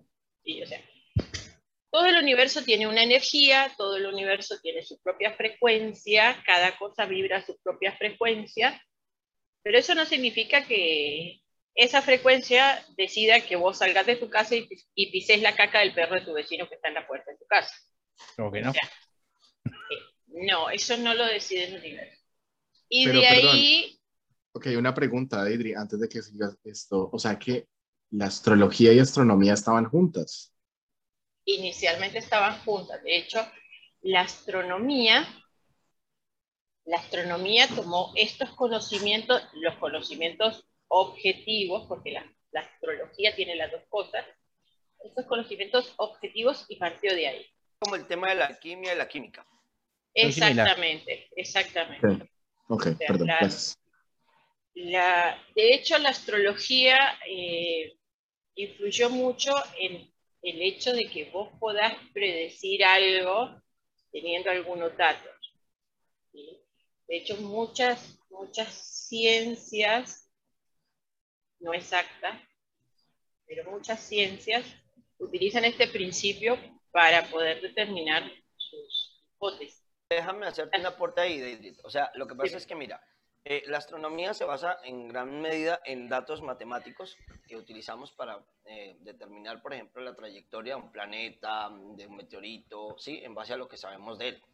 Entonces, en la astrología, eh, lo que hablamos es de la numerología, o sea, los datos matemáticos que tenemos con respecto, el Yeti de Jorge, eh, los datos ¡Ay, se asusta ese Yeti! eh, Te hubieras visto Daniel la primera vez que apareció. Lo- el- lo- los datos de la numerología, o sea, lo que toma es como los datos matemáticos que tenemos, como por ejemplo que la fecha de nacimiento de la persona y todo ese tipo de cosas. Claro. Y les lanzamos unos datos eh, aleatorios que lo que hacen es confirmarle lo que tú acabas de decir, ¿no? Y vas a tener una muy buena noticia porque está alineado Júpiter con Marte y en base a tu día y no sé qué cosa. Claro. Entonces, Entonces después empezás a ver que la mayoría de las personas del signo Libra, por ejemplo, eh, son amantes de la justicia y defienden la justicia a capa y espada y no soportan que suceda nada que vaya en contra de una norma o que consideren injusto. ¿sí? Pero ¿por qué, se, ¿por qué pasa esto? Porque estas personas crecieron rodeadas de gente que cree en la astrología y que empezaron a decir, ah, vos sos libre, sos recontrajustiera, no sé cuánto, te gusta mucho el equilibrio. Pero si vos te fijas, hay muchas personas que no necesariamente son libres y que también les gusta la justicia. Porque Pero- son ascendente Libra. Claro, porque son ascendente en Libra, obviamente. No, eh, eh, ahí, es, es- ahí está presente este principio de, de Verne. Y es eso, el, el que todos somos fácilmente, eh, somos fáciles de Influenciables. Somos Ajá. fácilmente influenciables. Y a veces cuando estamos predispuestos a aceptar algo, entonces nos influencian mucho más. Ok, perfecto. O sea, yo, yo, yo quiero eh, decir que somos tan fácilmente influenciables que Eduardo le contaron que podía ponerse fondos distintos y fue tan influenciable que no ha hecho sino ponerse cosas muy raras. Tiene un 69 en la cara, creo que tiene que Este- ser Géminis. Géminis, es un Géminis, Eduardo. Tiene un Gé- Ah, yo pensé que era una referencia a otra cosa. Es cáncer. Este, ¿Eso Ah. es cáncer? Sí, parce, ojo, ah, mire, por eso se hágase revisar. Es el signo del cáncer, vea. Este, dándole contexto. Muchachos, Ah. eh, un detallito, es que la tanto el ocultismo del que habló Félix como la astrolo- astrología de la que habló Deidre, ambos tienen el mismo punto de caída y es durante la Inglaterra victoriana. Eh, a la gente durante la Inglaterra victoriana tuvo un, un síndrome muy similar al que tiene hoy en día medio Estados Unidos, y es que dejó de importarles la ciencia y empezó a gustarles el espectáculo que podía ser la ciencia. Entonces, eh, esa investigación del ocultismo y ese, ese misterio ya no importaba. Lo que importaba era que usted pudiera hacer que la gente creyera que estaba hablando con el muerto.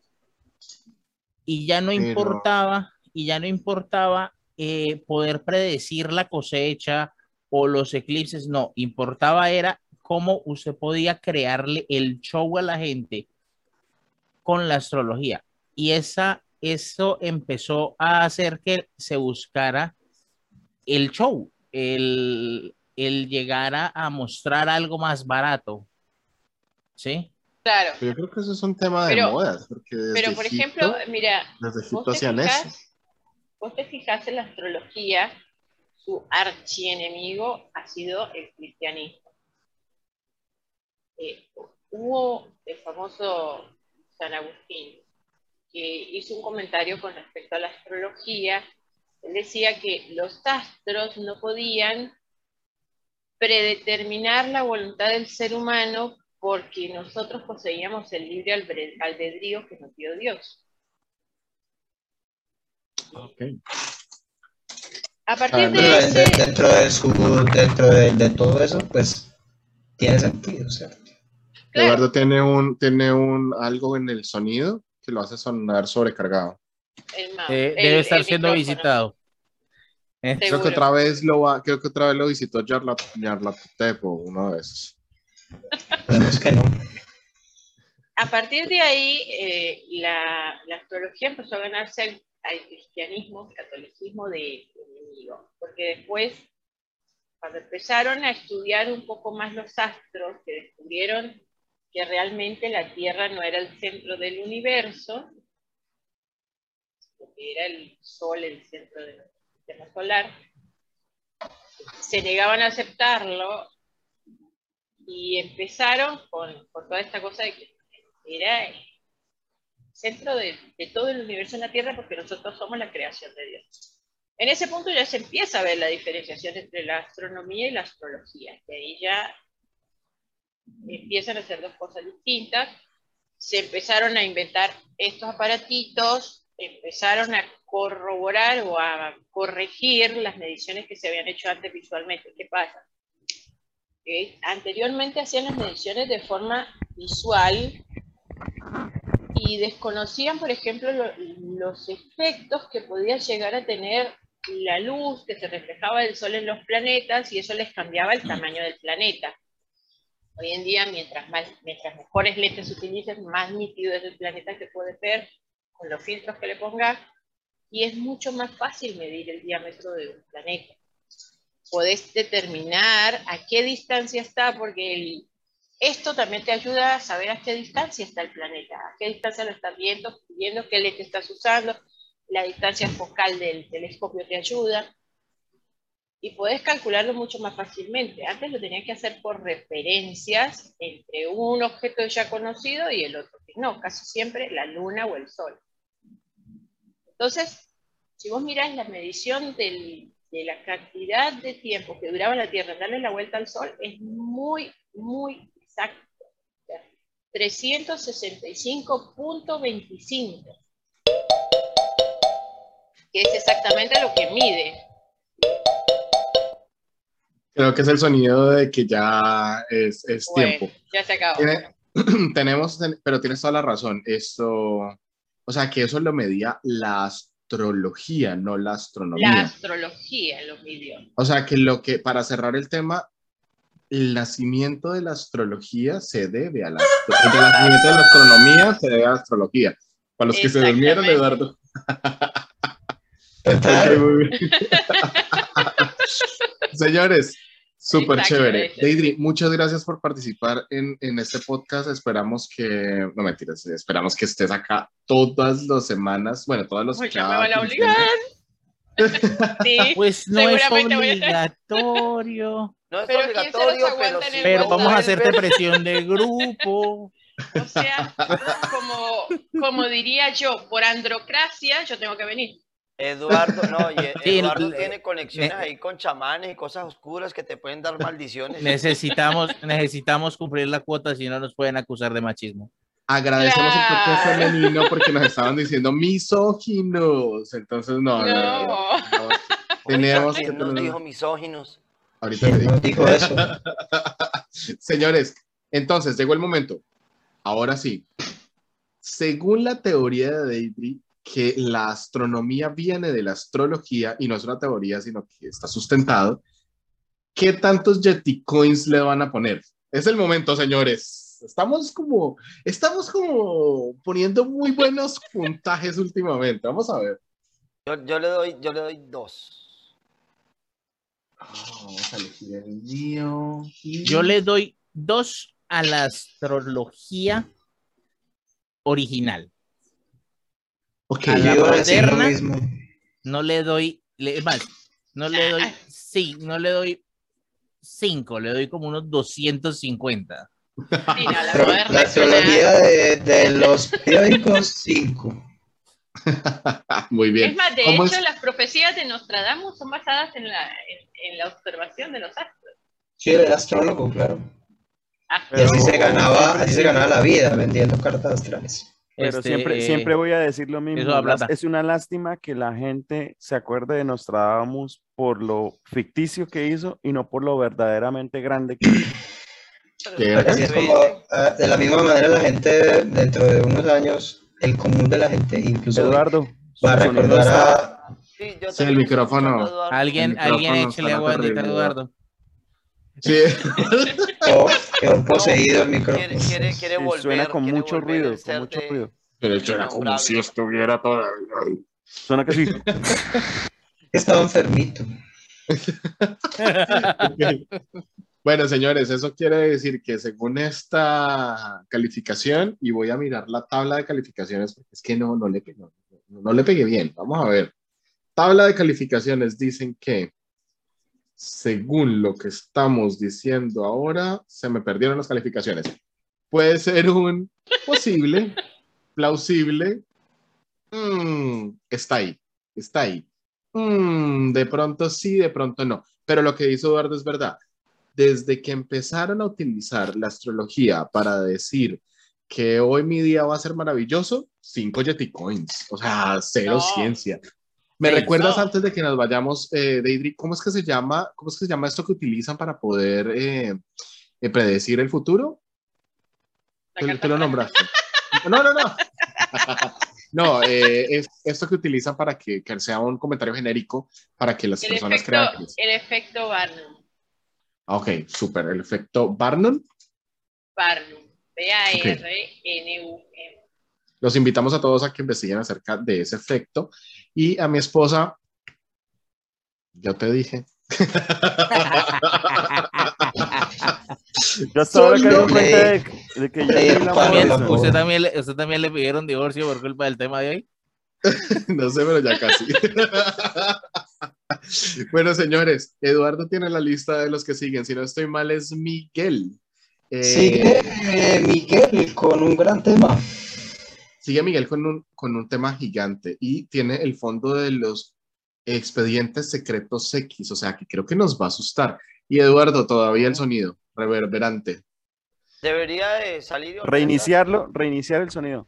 Yo, yo, yo le recomendaría buscar un cura joven y uno viejo. Pues fue-. Un cura joven y, un, y una persona que, no sé, los grabe. Y, y- y no se le olvide, tiene que ser un cura joven, un cura viejo y, y alguien que no crea.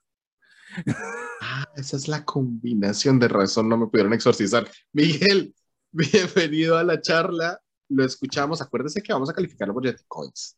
Así que No, ojalá pues, sea desde mi punto de vista-. Pues no, la verdad, piden eso ya es avaricia. Muy bien. Ok, ok. Bueno. No, pero lo escuchamos. Voy a, voy a, es como si hubiéramos cuadrado por el, por orden de, de la, o sea, de los enlaces que pueden tener una con la otra, porque por lo menos yo lo que voy a hablar es sobre ufología. La, la ufología, o en español, ovniología, es un estudio del fenómeno ovni, o sea, objeto volador no identificado en español, o UFO, que es la misma, la misma palabra pero en inglés, que es un, un identi- Identified Flying Object. ¿Listo? Todo esto, la- en la historia siempre se han visto muchas, más que todo cuadros o, fra- o escritos o dichos de personas, historias en donde hablan de cosas extrañas en el cielo, pero en realidad todo esto empezó después de la Segunda Guerra Mundial, o sea, cuando se volvió el boom, cuando se volvió famoso. Durante la Segunda Guerra Mundial, algunos pilotos, tanto alemanes como aliados, vieron en el espacio unas bolas de luz que fueron llamados los Foo Fighters, así como la banda de, de, de grunge. Pero ese no es en el espacio, ¿no? Lo vieron alrededor de No, los estamos aviones de... en los aviones, alrededor de los aviones. Entonces, de ahí empezó como una idea de que hay algo raro que nos está visitando. Pero todo inicia con el efecto, con el- la caída del globo aerostático en Roswell. Los Es que un segui- ovni.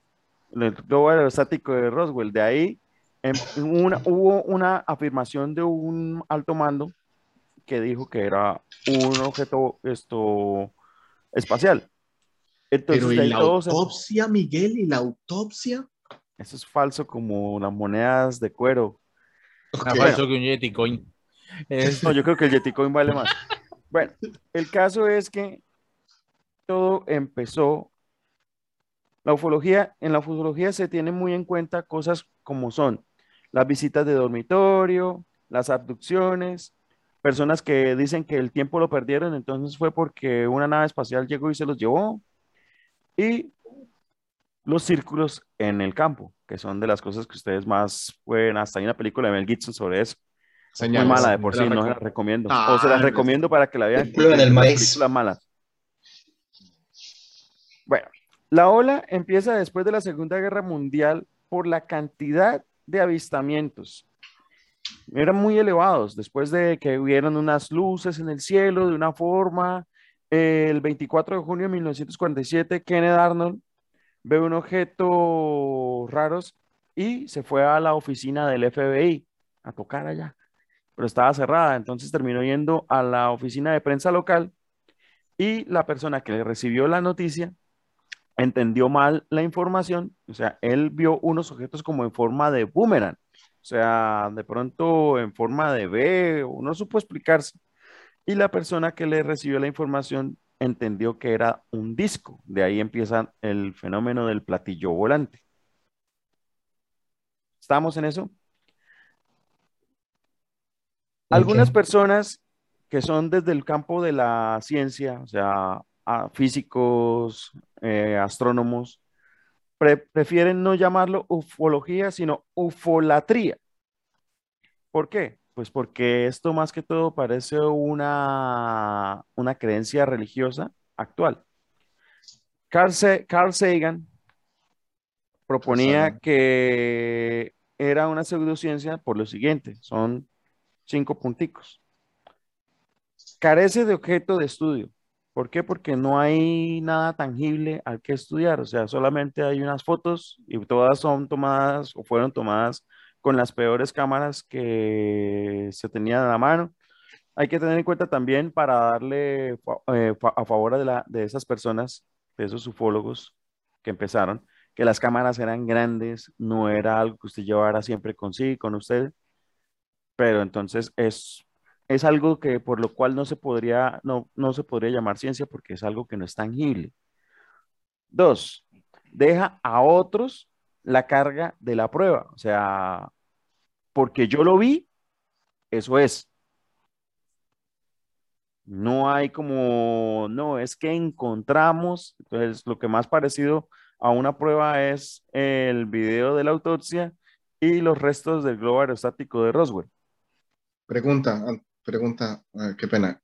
Eh, pero la ufología solamente estudia los objetos voladores no identificados o también los extraterrestres. Extraterrestres. Objetos voladores no identificados, pero ellos todo lo quieren dar a entender de que son extraterrestres. Mientras que desde la parte seria, es que lo que pasa es que eso se divide en dos. Están los, entre ellos mismos, ellos mismos se odian, eso es como todo. Los, la ufología antes era buena hasta que nacieron los otros ufólogos y ahora los ufólogos odian a los ufólogos, malditos ufólogos, arruinaron la ufología. la ufología. Sí, tal, eso iba a decir. Bueno, hay unos ufólogos que se hacen llamar los ufólogos serios, que son los que se basan mucho, mucho en la física. En eso alcanzamos a meter a una baja que tenemos en la, en la física pura, que es esto, el señor Michio Kaku. El año Ay, sí. pasado, en Kaku el año pasado, pues consideramos que fue una baja, una caída, un guerrero que cayó. Pero pues también Michio Kaku lo, lo hace desde el punto de vista objetivo y de pronto también por ganar adeptos. Bueno, el tercer punto que da Carl, Carl Sagan es argumentos, los argumentos más persuasivos que, que demostrativos. O sea, se aferran a los casos que no tienen pruebas. O sea, es que el vecino de mi tío tiene un conocido al cual lo abdujeron los extraterrestres. 70 years. Lo abdujeron los extraterrestres. ¿Y cuál Sonó, es la pero muy prueba de duro. eso? ¿Cuál es la prueba de eso? Pues es que él dijo. dice.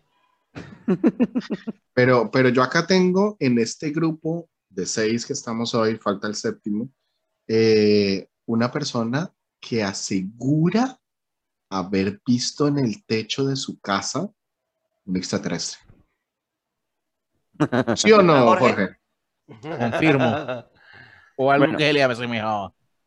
El punto A la cuarto. próxima, a la próxima revisen la fecha de vencimiento de la comida. No, que usted dijo una lienda, no me va a echar para atrás. No, no me echo para atrás. Así es La como le llaman a estos no- años. Ese era, No era un Yeti.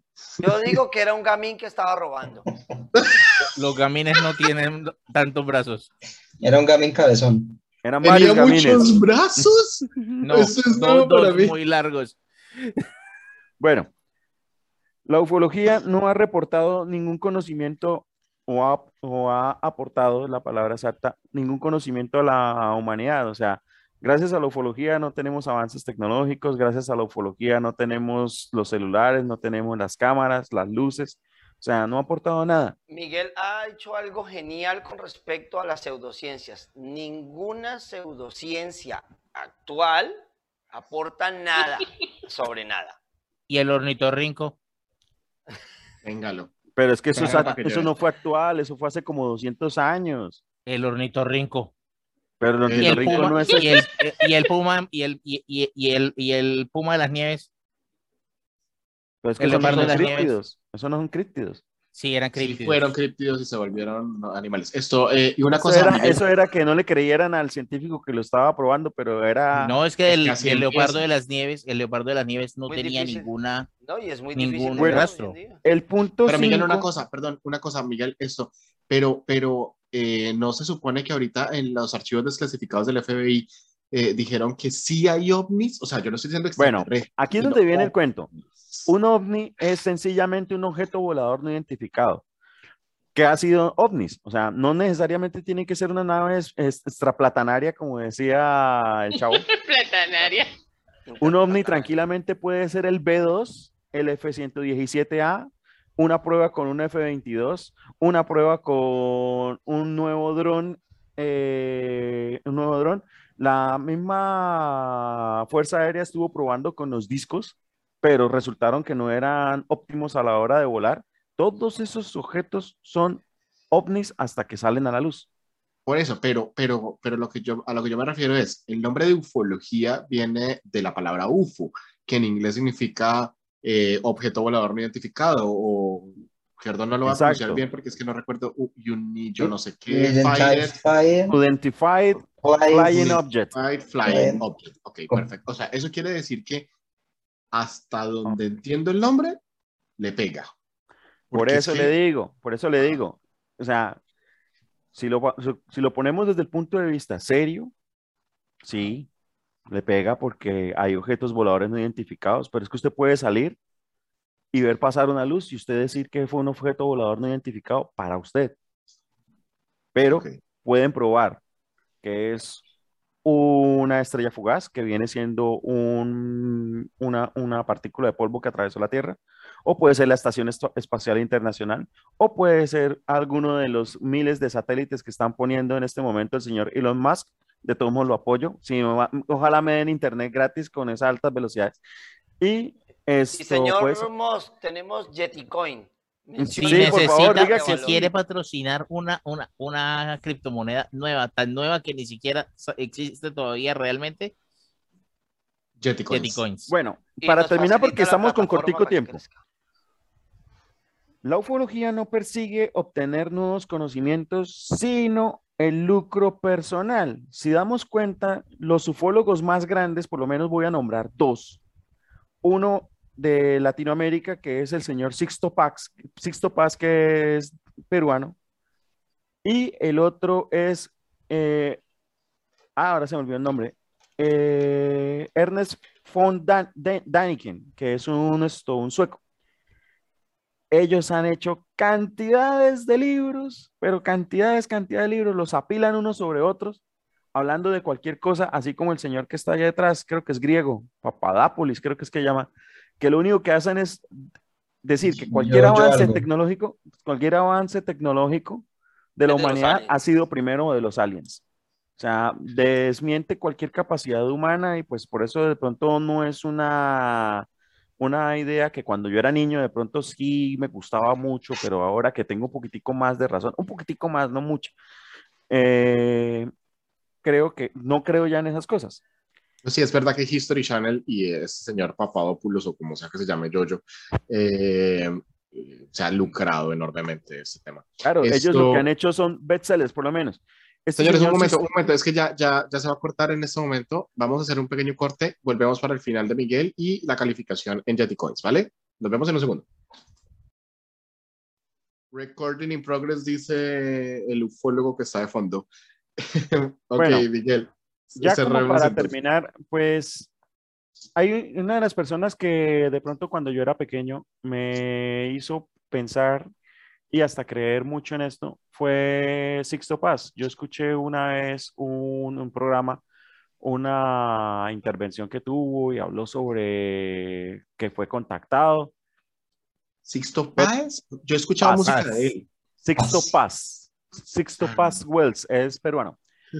Él creó una, una secta que se llama la Misión de Rajma y era un grupo de un grupo que se encargaba de reunir a las personas para que oraran y se encomendaran a los, a los visitantes alienígenas.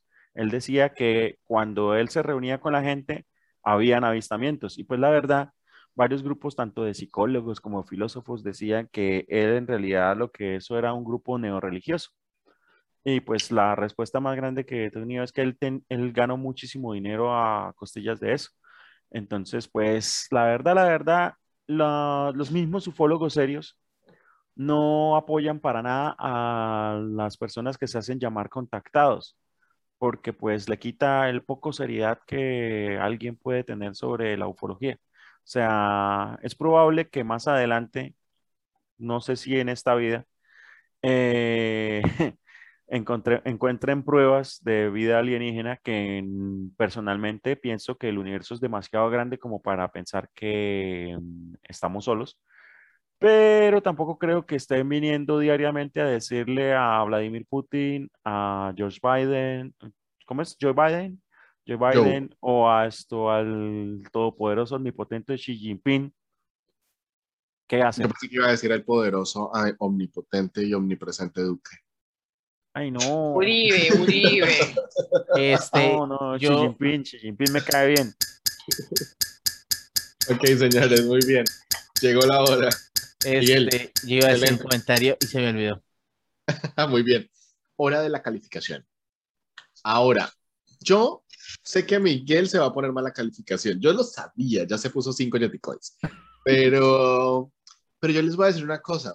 Eh, si vemos la ufología como el estudio de los objetos voladores no identificados y el FBI dijo que existen objetos voladores no identificados que ni siquiera ellos mismos pueden identificar, eso los valida al menos un poco. No, no tiene, no cumplen con ninguno, no cumplen con ninguno de los de los pasos para hacer, para, o sea, no cumplen nada del método científico.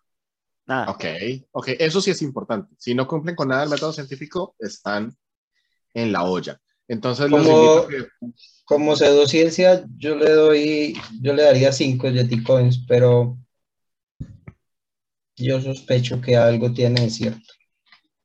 Yo doy tres. Por eso le doy 3. Ah, coincidimos. Yo dudo. Yo dudo. Yo o sea, dudo. I want to yo- believe. Además, la verdad está ahí afuera. Yo le doy bien. cuatro. Y Cuatro. los locos. No me des esto, Scully. Yo le doy cuatro. Nos le están doy cuatro mirando. porque de todas formas es entretenida. No me des- Scully, en este momento nos están mirando desde el cielo y pasa Moe con la ballena atrás. ¡Los federales! Johan lleva rato hablando y él cree que le escuchamos, pero no le escuchamos. No, perdió, perdió su micrófono, Johan. Johan, más fácil desde el celu. Creo que no le está buscando debajo de la mesa. Está buscando el UFO. ¿Cuántos Yeticoins con la mano, Johan? ¿Cuántos Yeticoins le da? Tres Yeticoins. Ok, ok.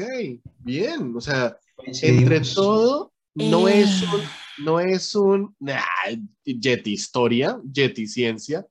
Casi llega a ser una Yeti ciencia, o sea, supremamente irreal. Pero en lo que dice Eduardo, algo hay ahí en el fondo, puede que, puede que algo que estén buscando terminen Pues, encontrándolo. Y yo en no creo que termine que- siendo una ciencia, sino tal vez una conspiración. Y los invitamos Ah, a escuchar bueno. el, el capítulo de Conspiranoic, de, de tengo- yo tengo- hay que tener en cuenta Em. de que existe el proyecto SETI, que es una serie de radiotelescopios que empezaron, o sea, se fueron diseñados para detectar vida o señales de vida extraterrestre. Otra cosa es que lo han utilizado mal y han, han terminado detectando agujeros negros, estrellas de pulso, esa gente no se cosas, Menos- concentra. cosas, cosas, mal, cosas de, menos de- mal de Esa gente, no se concentra. Sí, no, o sea, no han encontrado sino puras tonterías. puras definitivamente. tonterías como, como Solo negros negros, chocando y cosas solo así. pulsares y cosas así. Sí, nada, pues, Claro, pendejadas. sí. Sí, cosas. Cosas O sea, les insignificantes pagamos para la que ciencia. buscaran aliens. Exacto. No entendieron el sentido. Oye, pero, pero si hay unos, si hay unos mensajes que han llegado que, que, es, que, no, son, que no son descifrables, ¿no? Hay un- hay un en la famoso película Contacto. Hay un mensaje famoso, hay un mensaje famoso que no recuerdo el nombre ahora, pero se quedó sin explicación. Fue un mensaje que duró 17 segundos, creo, algo así. o No, siete, fue no menos. La señal, la 7 señal. segundos. La señal, la señal, eso. Y llegó, entró, nunca se supo nada, o sea, nunca se encontró nada con el mismo patrón, no se sabe qué pasó ahí. Está grabada, o sea, no es que Sí, sea un pero- tema de, de, de tomada fotografía con fondo eh, blur, no. La está señal, wow. grabada. Ajá. Como el blob. Entonces, Pero pues blue- hasta que no se se encuentre una explicación lógica, seguiré creyendo en aliens. Muy bien. Bueno, señores. Ah, Johan, sí, ya me acordé, ya me sonido? acordé. No. Espere, ya me acordé del detalle. más que aliens, lo que yo les estaba diciendo a ustedes que días, la cosa más destructiva para el ser humano que podríamos descubrir en otro planeta son otros seres humanos. Claro. Ah, lo que usted nos decía. O sea, usted Pero imagínese, usted Pero para imagínese la nosotros, teología. no, para todo, para todo. O sea, usted imagínese que nosotros construimos, nos gastamos los próximos 200 años en construir una nave como las que sospechamos que los extraterrestres tienen ahorita. Nos vamos al espacio, llegamos a, a Alpha Centauri, Y bajamos al vaca. planeta, bajamos al planeta y yo la, yo la secuestraría solo por mamar gallo. Este, bajamos al planeta y lo primero que vemos Es a Eduardo así. son seres humanos. Igualiticos a nosotros, no cambian en nada. Le daría la razón a Simón eso entonces. ¿Qué hijo de putas pasó ahí? Eh, lo ¿Cómo Llegaron por un portal, güey. ¿Cómo llegaron esos humanos allá? ¿Cómo llegamos nosotros acá? ¿Sí? Pues Entonces, dije, hay dos ¿cómo es que se opciones. Hay, hay dos opciones. Hay dos opciones y, y- y- y usted puede creer que cuál es más terrible según su preferencia. Una, o no somos los super seres que pensamos que somos, sino que somos el ganado de alguien más. O dos, Dios es real y solo tiene un modelo de criatura inteligente. ¿Qué Sí, es no peor? eso. Pero Jorge, si hay una, si hay una teoría, yo se la dije el otro día, que espero, no recuerdo el nombre porque mi memoria es así cuando tomo mucho vino. Eh, La Yo le dije- panspermia. La panspermia, exacto. O sea, esta teoría que dice que... eh, Hipótesis. perdón, esta hipótesis que dice que la vida viene de afuera. Hipótesis. Pero cómo evolucionamos, cómo evolucionan exactamente a nosotros en otro ambiente que no Pues es en este. la misma panspermia. Porque eso tiene ser. una explicación. Aliens. Existe, no, existe una explicación, existe una, una explicación en, que, que nosotros mismos la hemos encontrado, que es la famosa teoría de fractales. Dice que todas las partículas tienden a agruparse de la misma forma en la que estaban agrupados anteriormente. Pero eso funcionaría si encontramos vacas Bueno, pero y para, perros. además de eso también tenés, además de eso también tenés, ya está comprobado la teoría de la evolución de Darwin. Entonces, si vos encontrás un planeta, porque el universo es tan amplio que es probable que encontrés muchos planetas con las mismas condiciones que tenés en la Tierra y que por obvias razones existe también la posibilidad de que la vida haya evolucionado de una forma similar y que sean No, pero es que no estoy hablando, no estoy hablando de encontrar porque humanoides. Lo que, lo que ella, lo que ella compatibles dice, con los humanos, visualmente iguales que los humanos, pero No estoy- genéticamente no, son Jorge, distintos. No Jorge, estoy lo que hablando. ella dice, Puede ser todos Tino Eh, Asprilla, por ejemplo. no, Sí. no, lo que pasa es que ella lo que dice es algo que sí ocurre mucho en la naturaleza que se llama la evolución ¿Qué convergente. quisiera usted? Sí, todos al final somos cangrejos. Este, esa es otra historia. Eh, no, eh, yo no estoy hablando, yo no estoy hablando del universo de Star Trek, donde sospechosamente todas las féminas del, del universo son compatibles con el Con Kirk. eh, órgano sexual del, del, del- al capitán De Kirk. Sí, no. O sea, Kirk pero, es un. pero es un hay humanos verdes, hay humanos rojos, hay eh, elfos espaciales, hay orcos espaciales. No, yo no estoy hablando de esto. Yo estoy hablando de llegamos a otro planeta y, hay encontramos humanos, humanos iguales. iguales, Yo tengo una 100%. O sea, hipótesis. les hacemos el les pasamos el, el genoma y son idénticos. Yo tengo, Ok, yo tengo- tengo una, explica- explicación, explicación friki, 100% friki, nada real, no hay ciencia de por medio. Estamos en ese capítulo. Bienvenido. Bueno, la explicación es...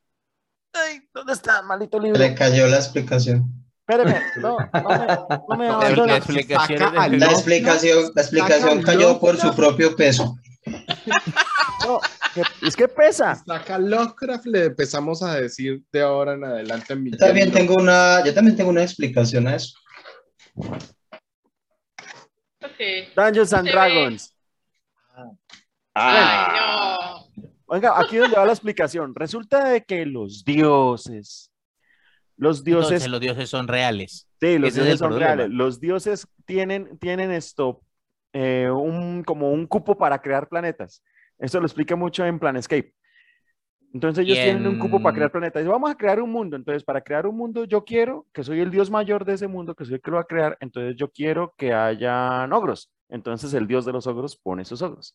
Entonces, yo quiero que hayan coboldos. Entonces, el dios de los coboldos pone coboldos. Entonces, yo soy el dios de las vacas, pero pues me gustaría que hubieran humanos que las criaran. Entonces, cogen a cualquiera de los panteón de dioses, de humanos que hay toneladas, y ellos ponen sus humanos. Ya, de resto no hay ninguna explicación lógica. Pero Tenía razón en que no tenía nada de ciencia. Sí, eso apoyaría la, la, la hipótesis de Jorge y es que entonces hay un dios. Entonces hay un dios. Yo tengo otra explicación. Ok, Eduardo. Eh, es posible que en el futuro los humanos viajemos a- y colonicemos otros planetas. Y en, y en ese camino nos topemos con algún fenómeno que nos impulse y que nos devuelva al pasado. Interestelar, es la- lo que explica la película Interestelar. Cuando lleguemos a ese planeta, estamos en el pasado de este planeta. Y luego cuando nos encontremos, ha avanzado el tiempo y entonces ya nadie se acuerda de nadie. Claro, de hecho la película, la película Nosotros no nos acordamos porque no, no, no ha ocurrido. de hecho la película que mencionaron de Interestelar, Interestelar. eh, o Interestelar plantea algo que, que, o sea, es un fenómeno que también se ha observado mucho y es Que al final el todo se vence con el poder del amor. tiempo es relativo. No, No, no, no, Es que el lo tiempo- importante, el tiempo también es relativo y está afectado por, por toda la fuerza gra- gravitacional que, que rodea un objeto. De hecho, ahí te plantean que viajaron no sé cuánto tiempo para ir a buscar a un tipo en un planeta y cuando llegaron y, y Al soldado Ryan. al- cuando llegaron y descendieron al planeta, no habían pasado ni una hora desde que el otro tipo había llegado, pero ese tiempo que ellos tardaron estando ahí en el planeta, para el tipo que se había quedado en el espacio habían sido 20 años. Horrible, horrible la vida del tipo que se Entonces- quedó en, el, en la nave. sí. Una nave sigue Claro. esperándonos. Claro. Con razón se Entonces, enloqueció. bien.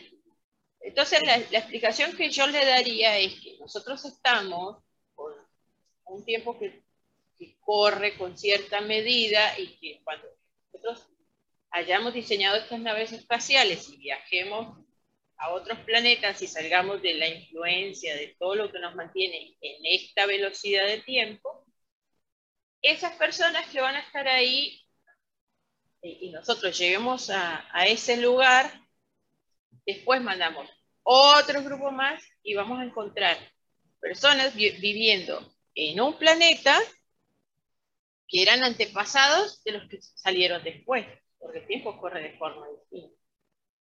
pero, Pero sabríamos la cómo física llegaron no ahí. apoyan mucho eso.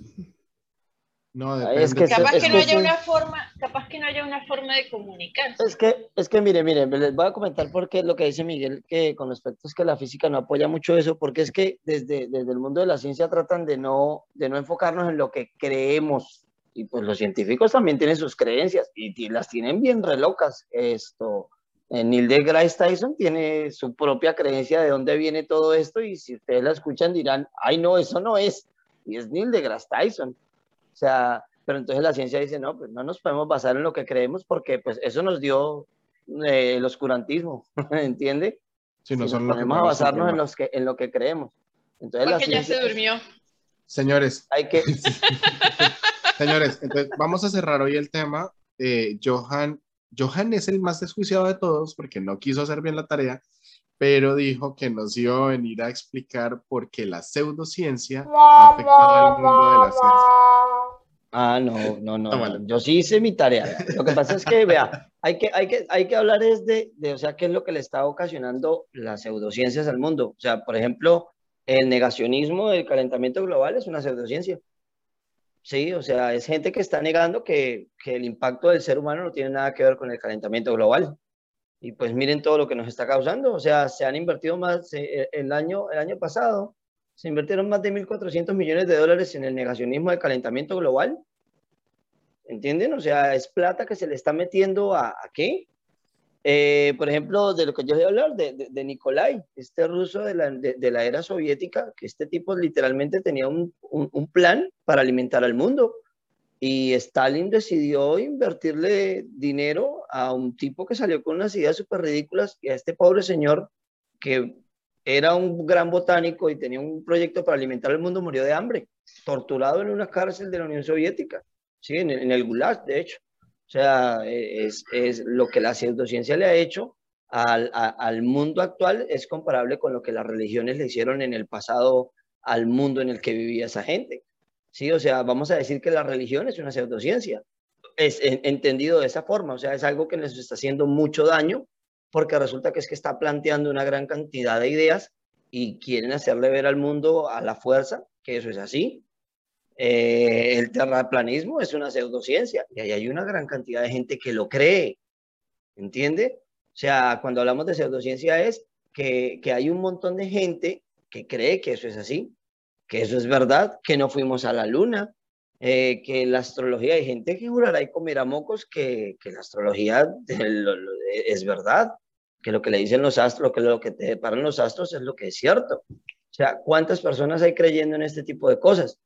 Eh, vean, por ejemplo, para no ir muy lejos, ¿no? Y es de lo que estaban hablando en estos días, lo estaba diciendo Diego Rosarín en un podcast que estaba, no recuerdo con quién era, que comentaban que el daño que se prevé a, a la sociedad a, en base a las pseudociencias ahorita es palpable nada más en los sistemas piramidales en los que estamos metidos económicamente. O sea, los sistemas piramidales son sistemas de pseudociencia que le venden un, una idea de, de, ¿cómo se dice?, de mejoramiento financiero a las, a, a las personas y la gente entra en este tipo de, empresas, de emprendimientos, y lo que le están vendiendo es humo y mentiras.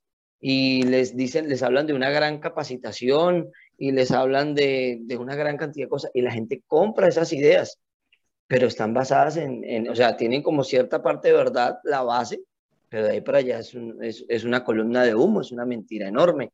Y Entonces, ilegal, por ¿no? ejemplo, Es ilegal. y es Eh, ilegal. eh, Entonces es importante hablar, o sea, por ejemplo, Esquema Ponzi, esquema Ponzi. El esquema Ponzi, o sea, entonces, o sea, por ejemplo, ya que estamos en el tema de hablar de lo de las pseudociencias, sí, o sea, eh, la hipnosis es una pseudociencia. La cuestión es, lo peligroso es cuando la gente cree que eso es cierto. Entonces, si tomamos en el mundo, por ejemplo, no vamos a hablar de una, pero vamos a hablar de todas las pseudociencias en general. ¿Qué porcentaje de la población mundial creen ustedes que creen pseudociencias? Y van a encontrar que es un número muy alto. Si vamos Sí, a incluir eh, horóscopos como el 70-80%. Sí, Ajá. entonces estamos hablando de que estamos creyendo en pseudociencias desde un ángulo o desde otro. Estamos, ah, no, eh, por decirlo. eh, hay un capítulo en Big Bang Theory que habla que, le está, que Leonard estaba molestando a Penny y Penny estaba diciendo de que, de que tal cosa era mentira, pero el horóscopo es real. Sí, entonces lo- las mismas personas que creen en pseudociencia dicen, no, no, no, no, el terraplanismo es mentira, pero el horóscopo es cierto. Entonces, o sea, ni niegan el- en lo que ellos no creen, pero sí sacan a relucir en lo que ellos están creyendo. Y, y hay algo que, que es realmente fuerte, que es que es, eh, a la gente no, bueno, a nosotros no nos gusta que nos, que nos digan que lo que creemos es mentira y que nos muestren pruebas más encima, o sea, e- e- es un palo durísimo, o sea, es como si de un momento a otro aquí llegaran eh, extraterrestres, por así decirlo, y ya de entrada con que lleguen, pues llegaron, es cierto, pero llegaron y nos dijeron, no, mire, es que nada, lo que ustedes creen es cierto, ustedes son esto, una definición que nunca hemos tenido de nosotros mismos, que la vamos a creer de entrada por el hecho de que están, ahí vamos a cuestionar de que así sea cierto que ellos llegaron, nosotros vamos a cuestionar lo que ellos nos están diciendo de nosotros mismos. O sea, porque nosotros tenemos esa capacidad. Entonces, basados en el hecho de que tenemos la capacidad de negar ideas, también tenemos la capacidad de crear unas ideas súper locas basadas en lo que nosotros creemos. Johan. Entonces, ¿por qué creemos lo que creemos? ¿Por qué, por qué las pseudociencias hoy en día están tomando tanta, tanta fuerza? Sí, eso es una buena pregunta. ¿Por qué las pseudociencias tengo una respuesta. ¿Cuál? Eh, lo que pasa es que la- las, yo creo que la ciencia hoy en día se ha, se ha vuelto y cada vez se vuelve cada vez más y más y más compleja, tan compleja que se le escapa a la inmensa mayoría de la gente.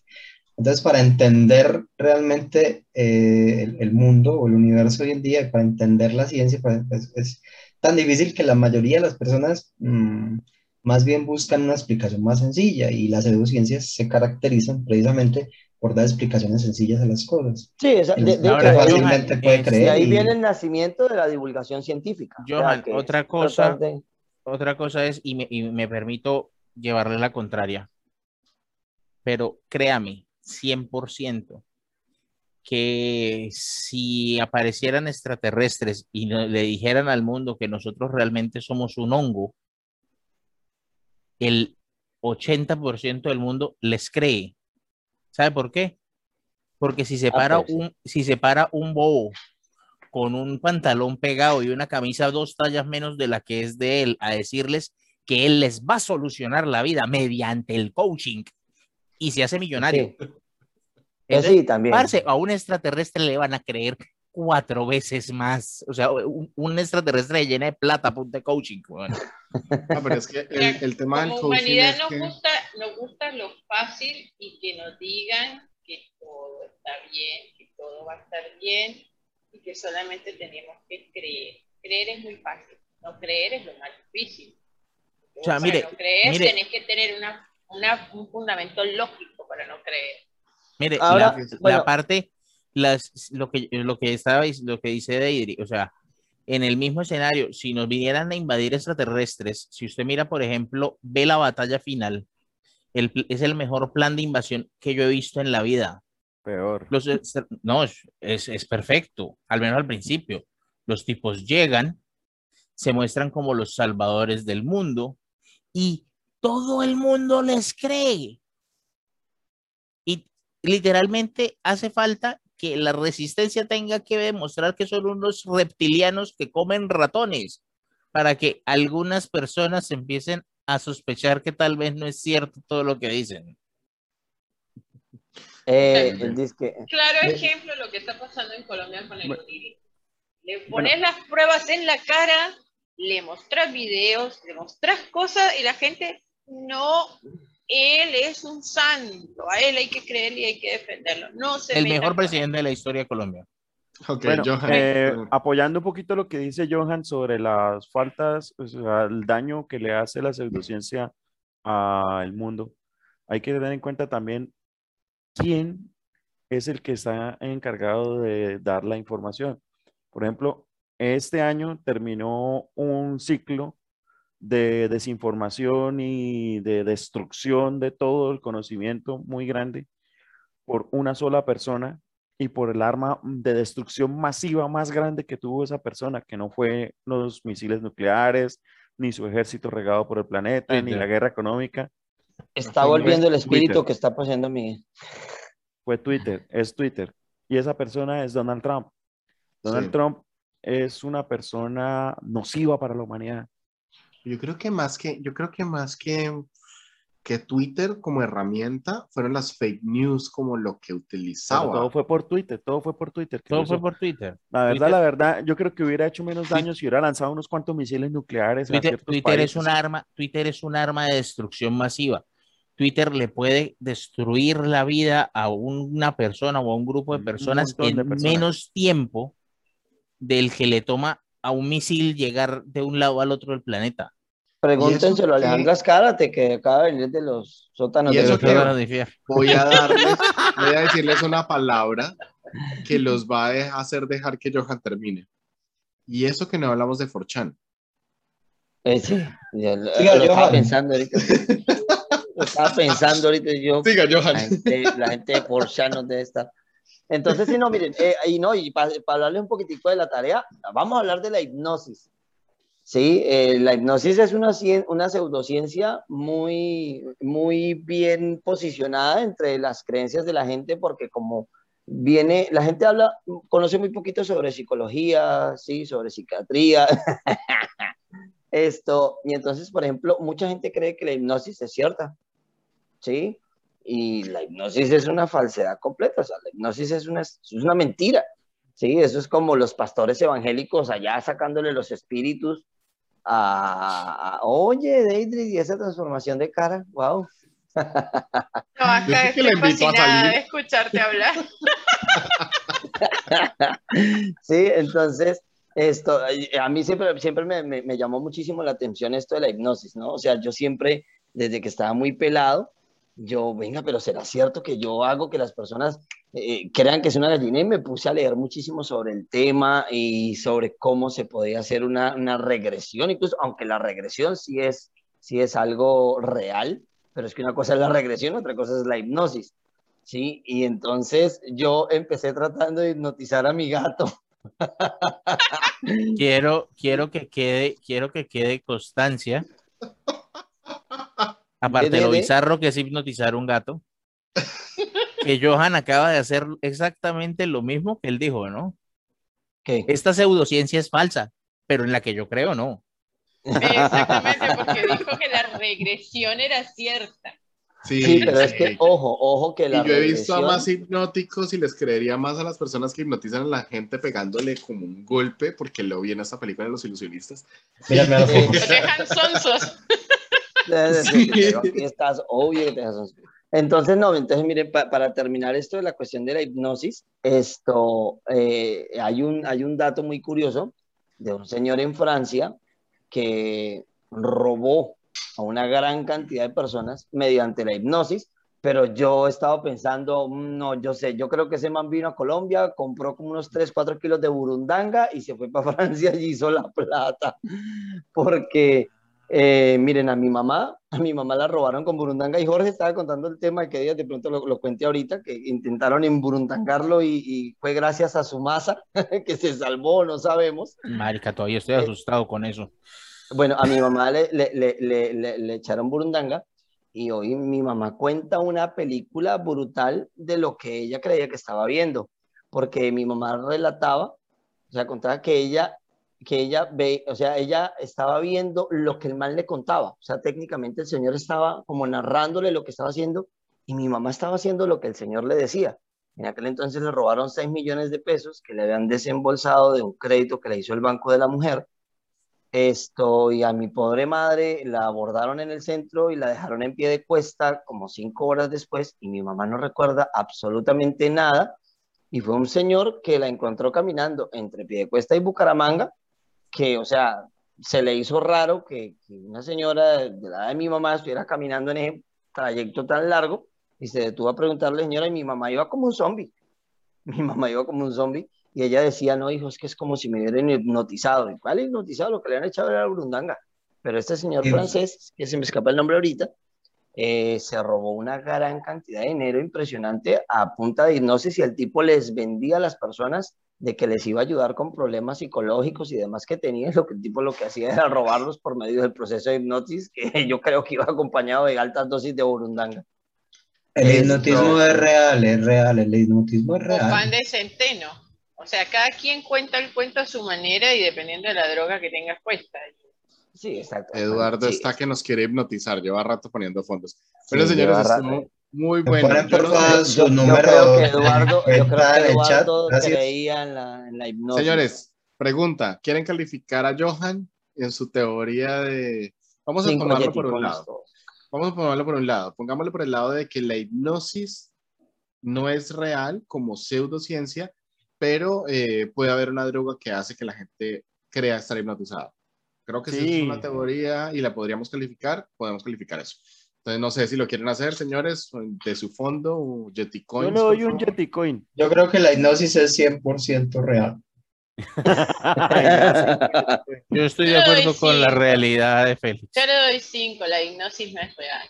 Yo le doy Ah, tres ok. Yeti Coins por su Yo tengo esfuerzo. muchas dudas y quiero practicarlo. El día que lo practique, les cuento.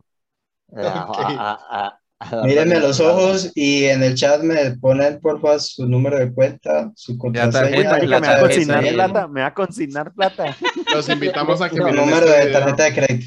Es que miren, eh, la, la me- perdón, la mejor hipnosis que hay es la estupidez humana. Eh, ¿No vieron el tipo que llegó y sacó en Facebook? Venga, vamos a hacer el concurso de quién tiene la tarjeta de crédito más bonita. Ay, Pongan las fotos por delante y por detrás. Ay, sí. En serio? serio, o sea, no fue real. o sea, Hay una, sí, frase, hay una frase que sacaron en el remake de, de Expedientes X, de los capítulos de la última temporada que sacaron hace poquito.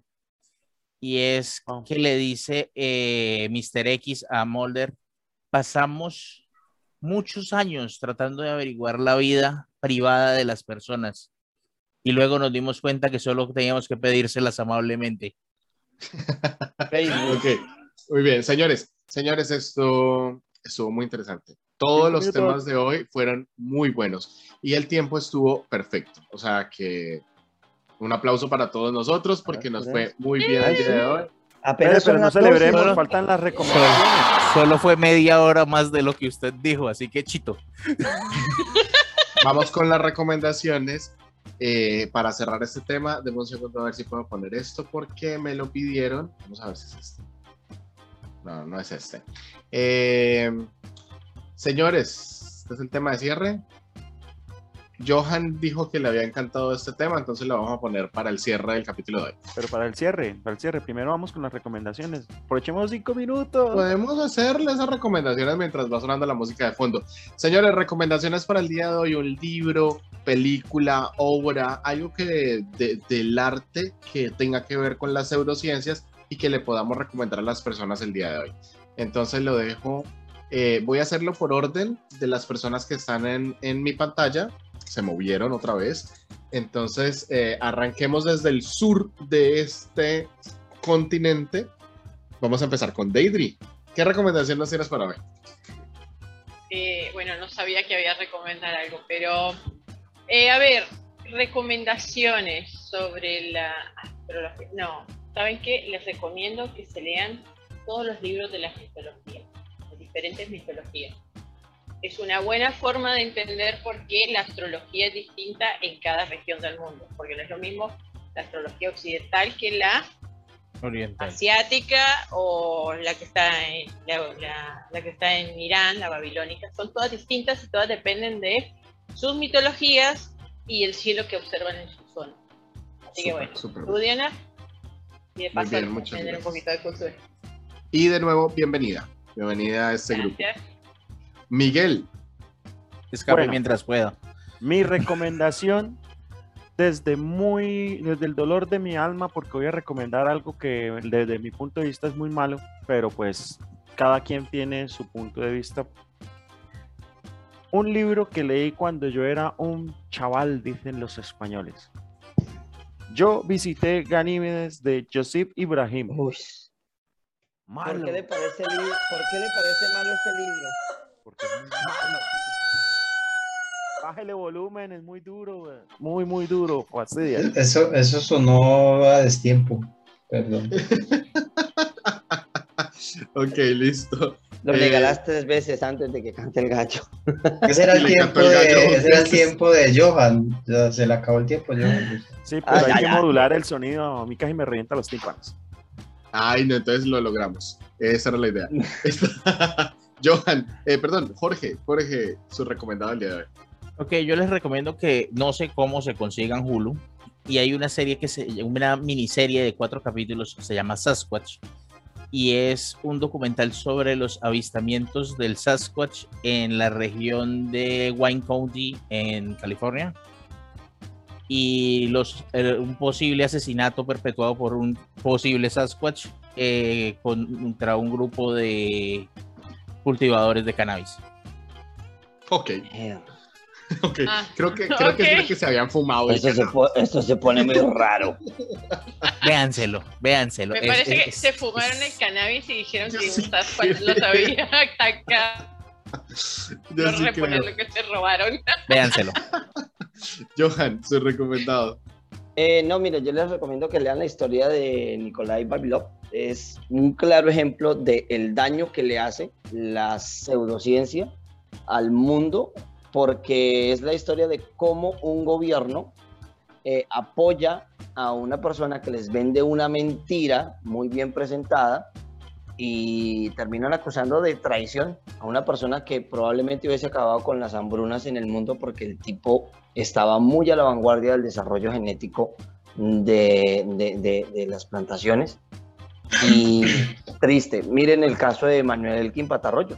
Es un, un- charlatán muy bueno. Vendedor de humo. Sí, que, y el gobierno, ¿cuánta plata le da el gobierno a ese señor?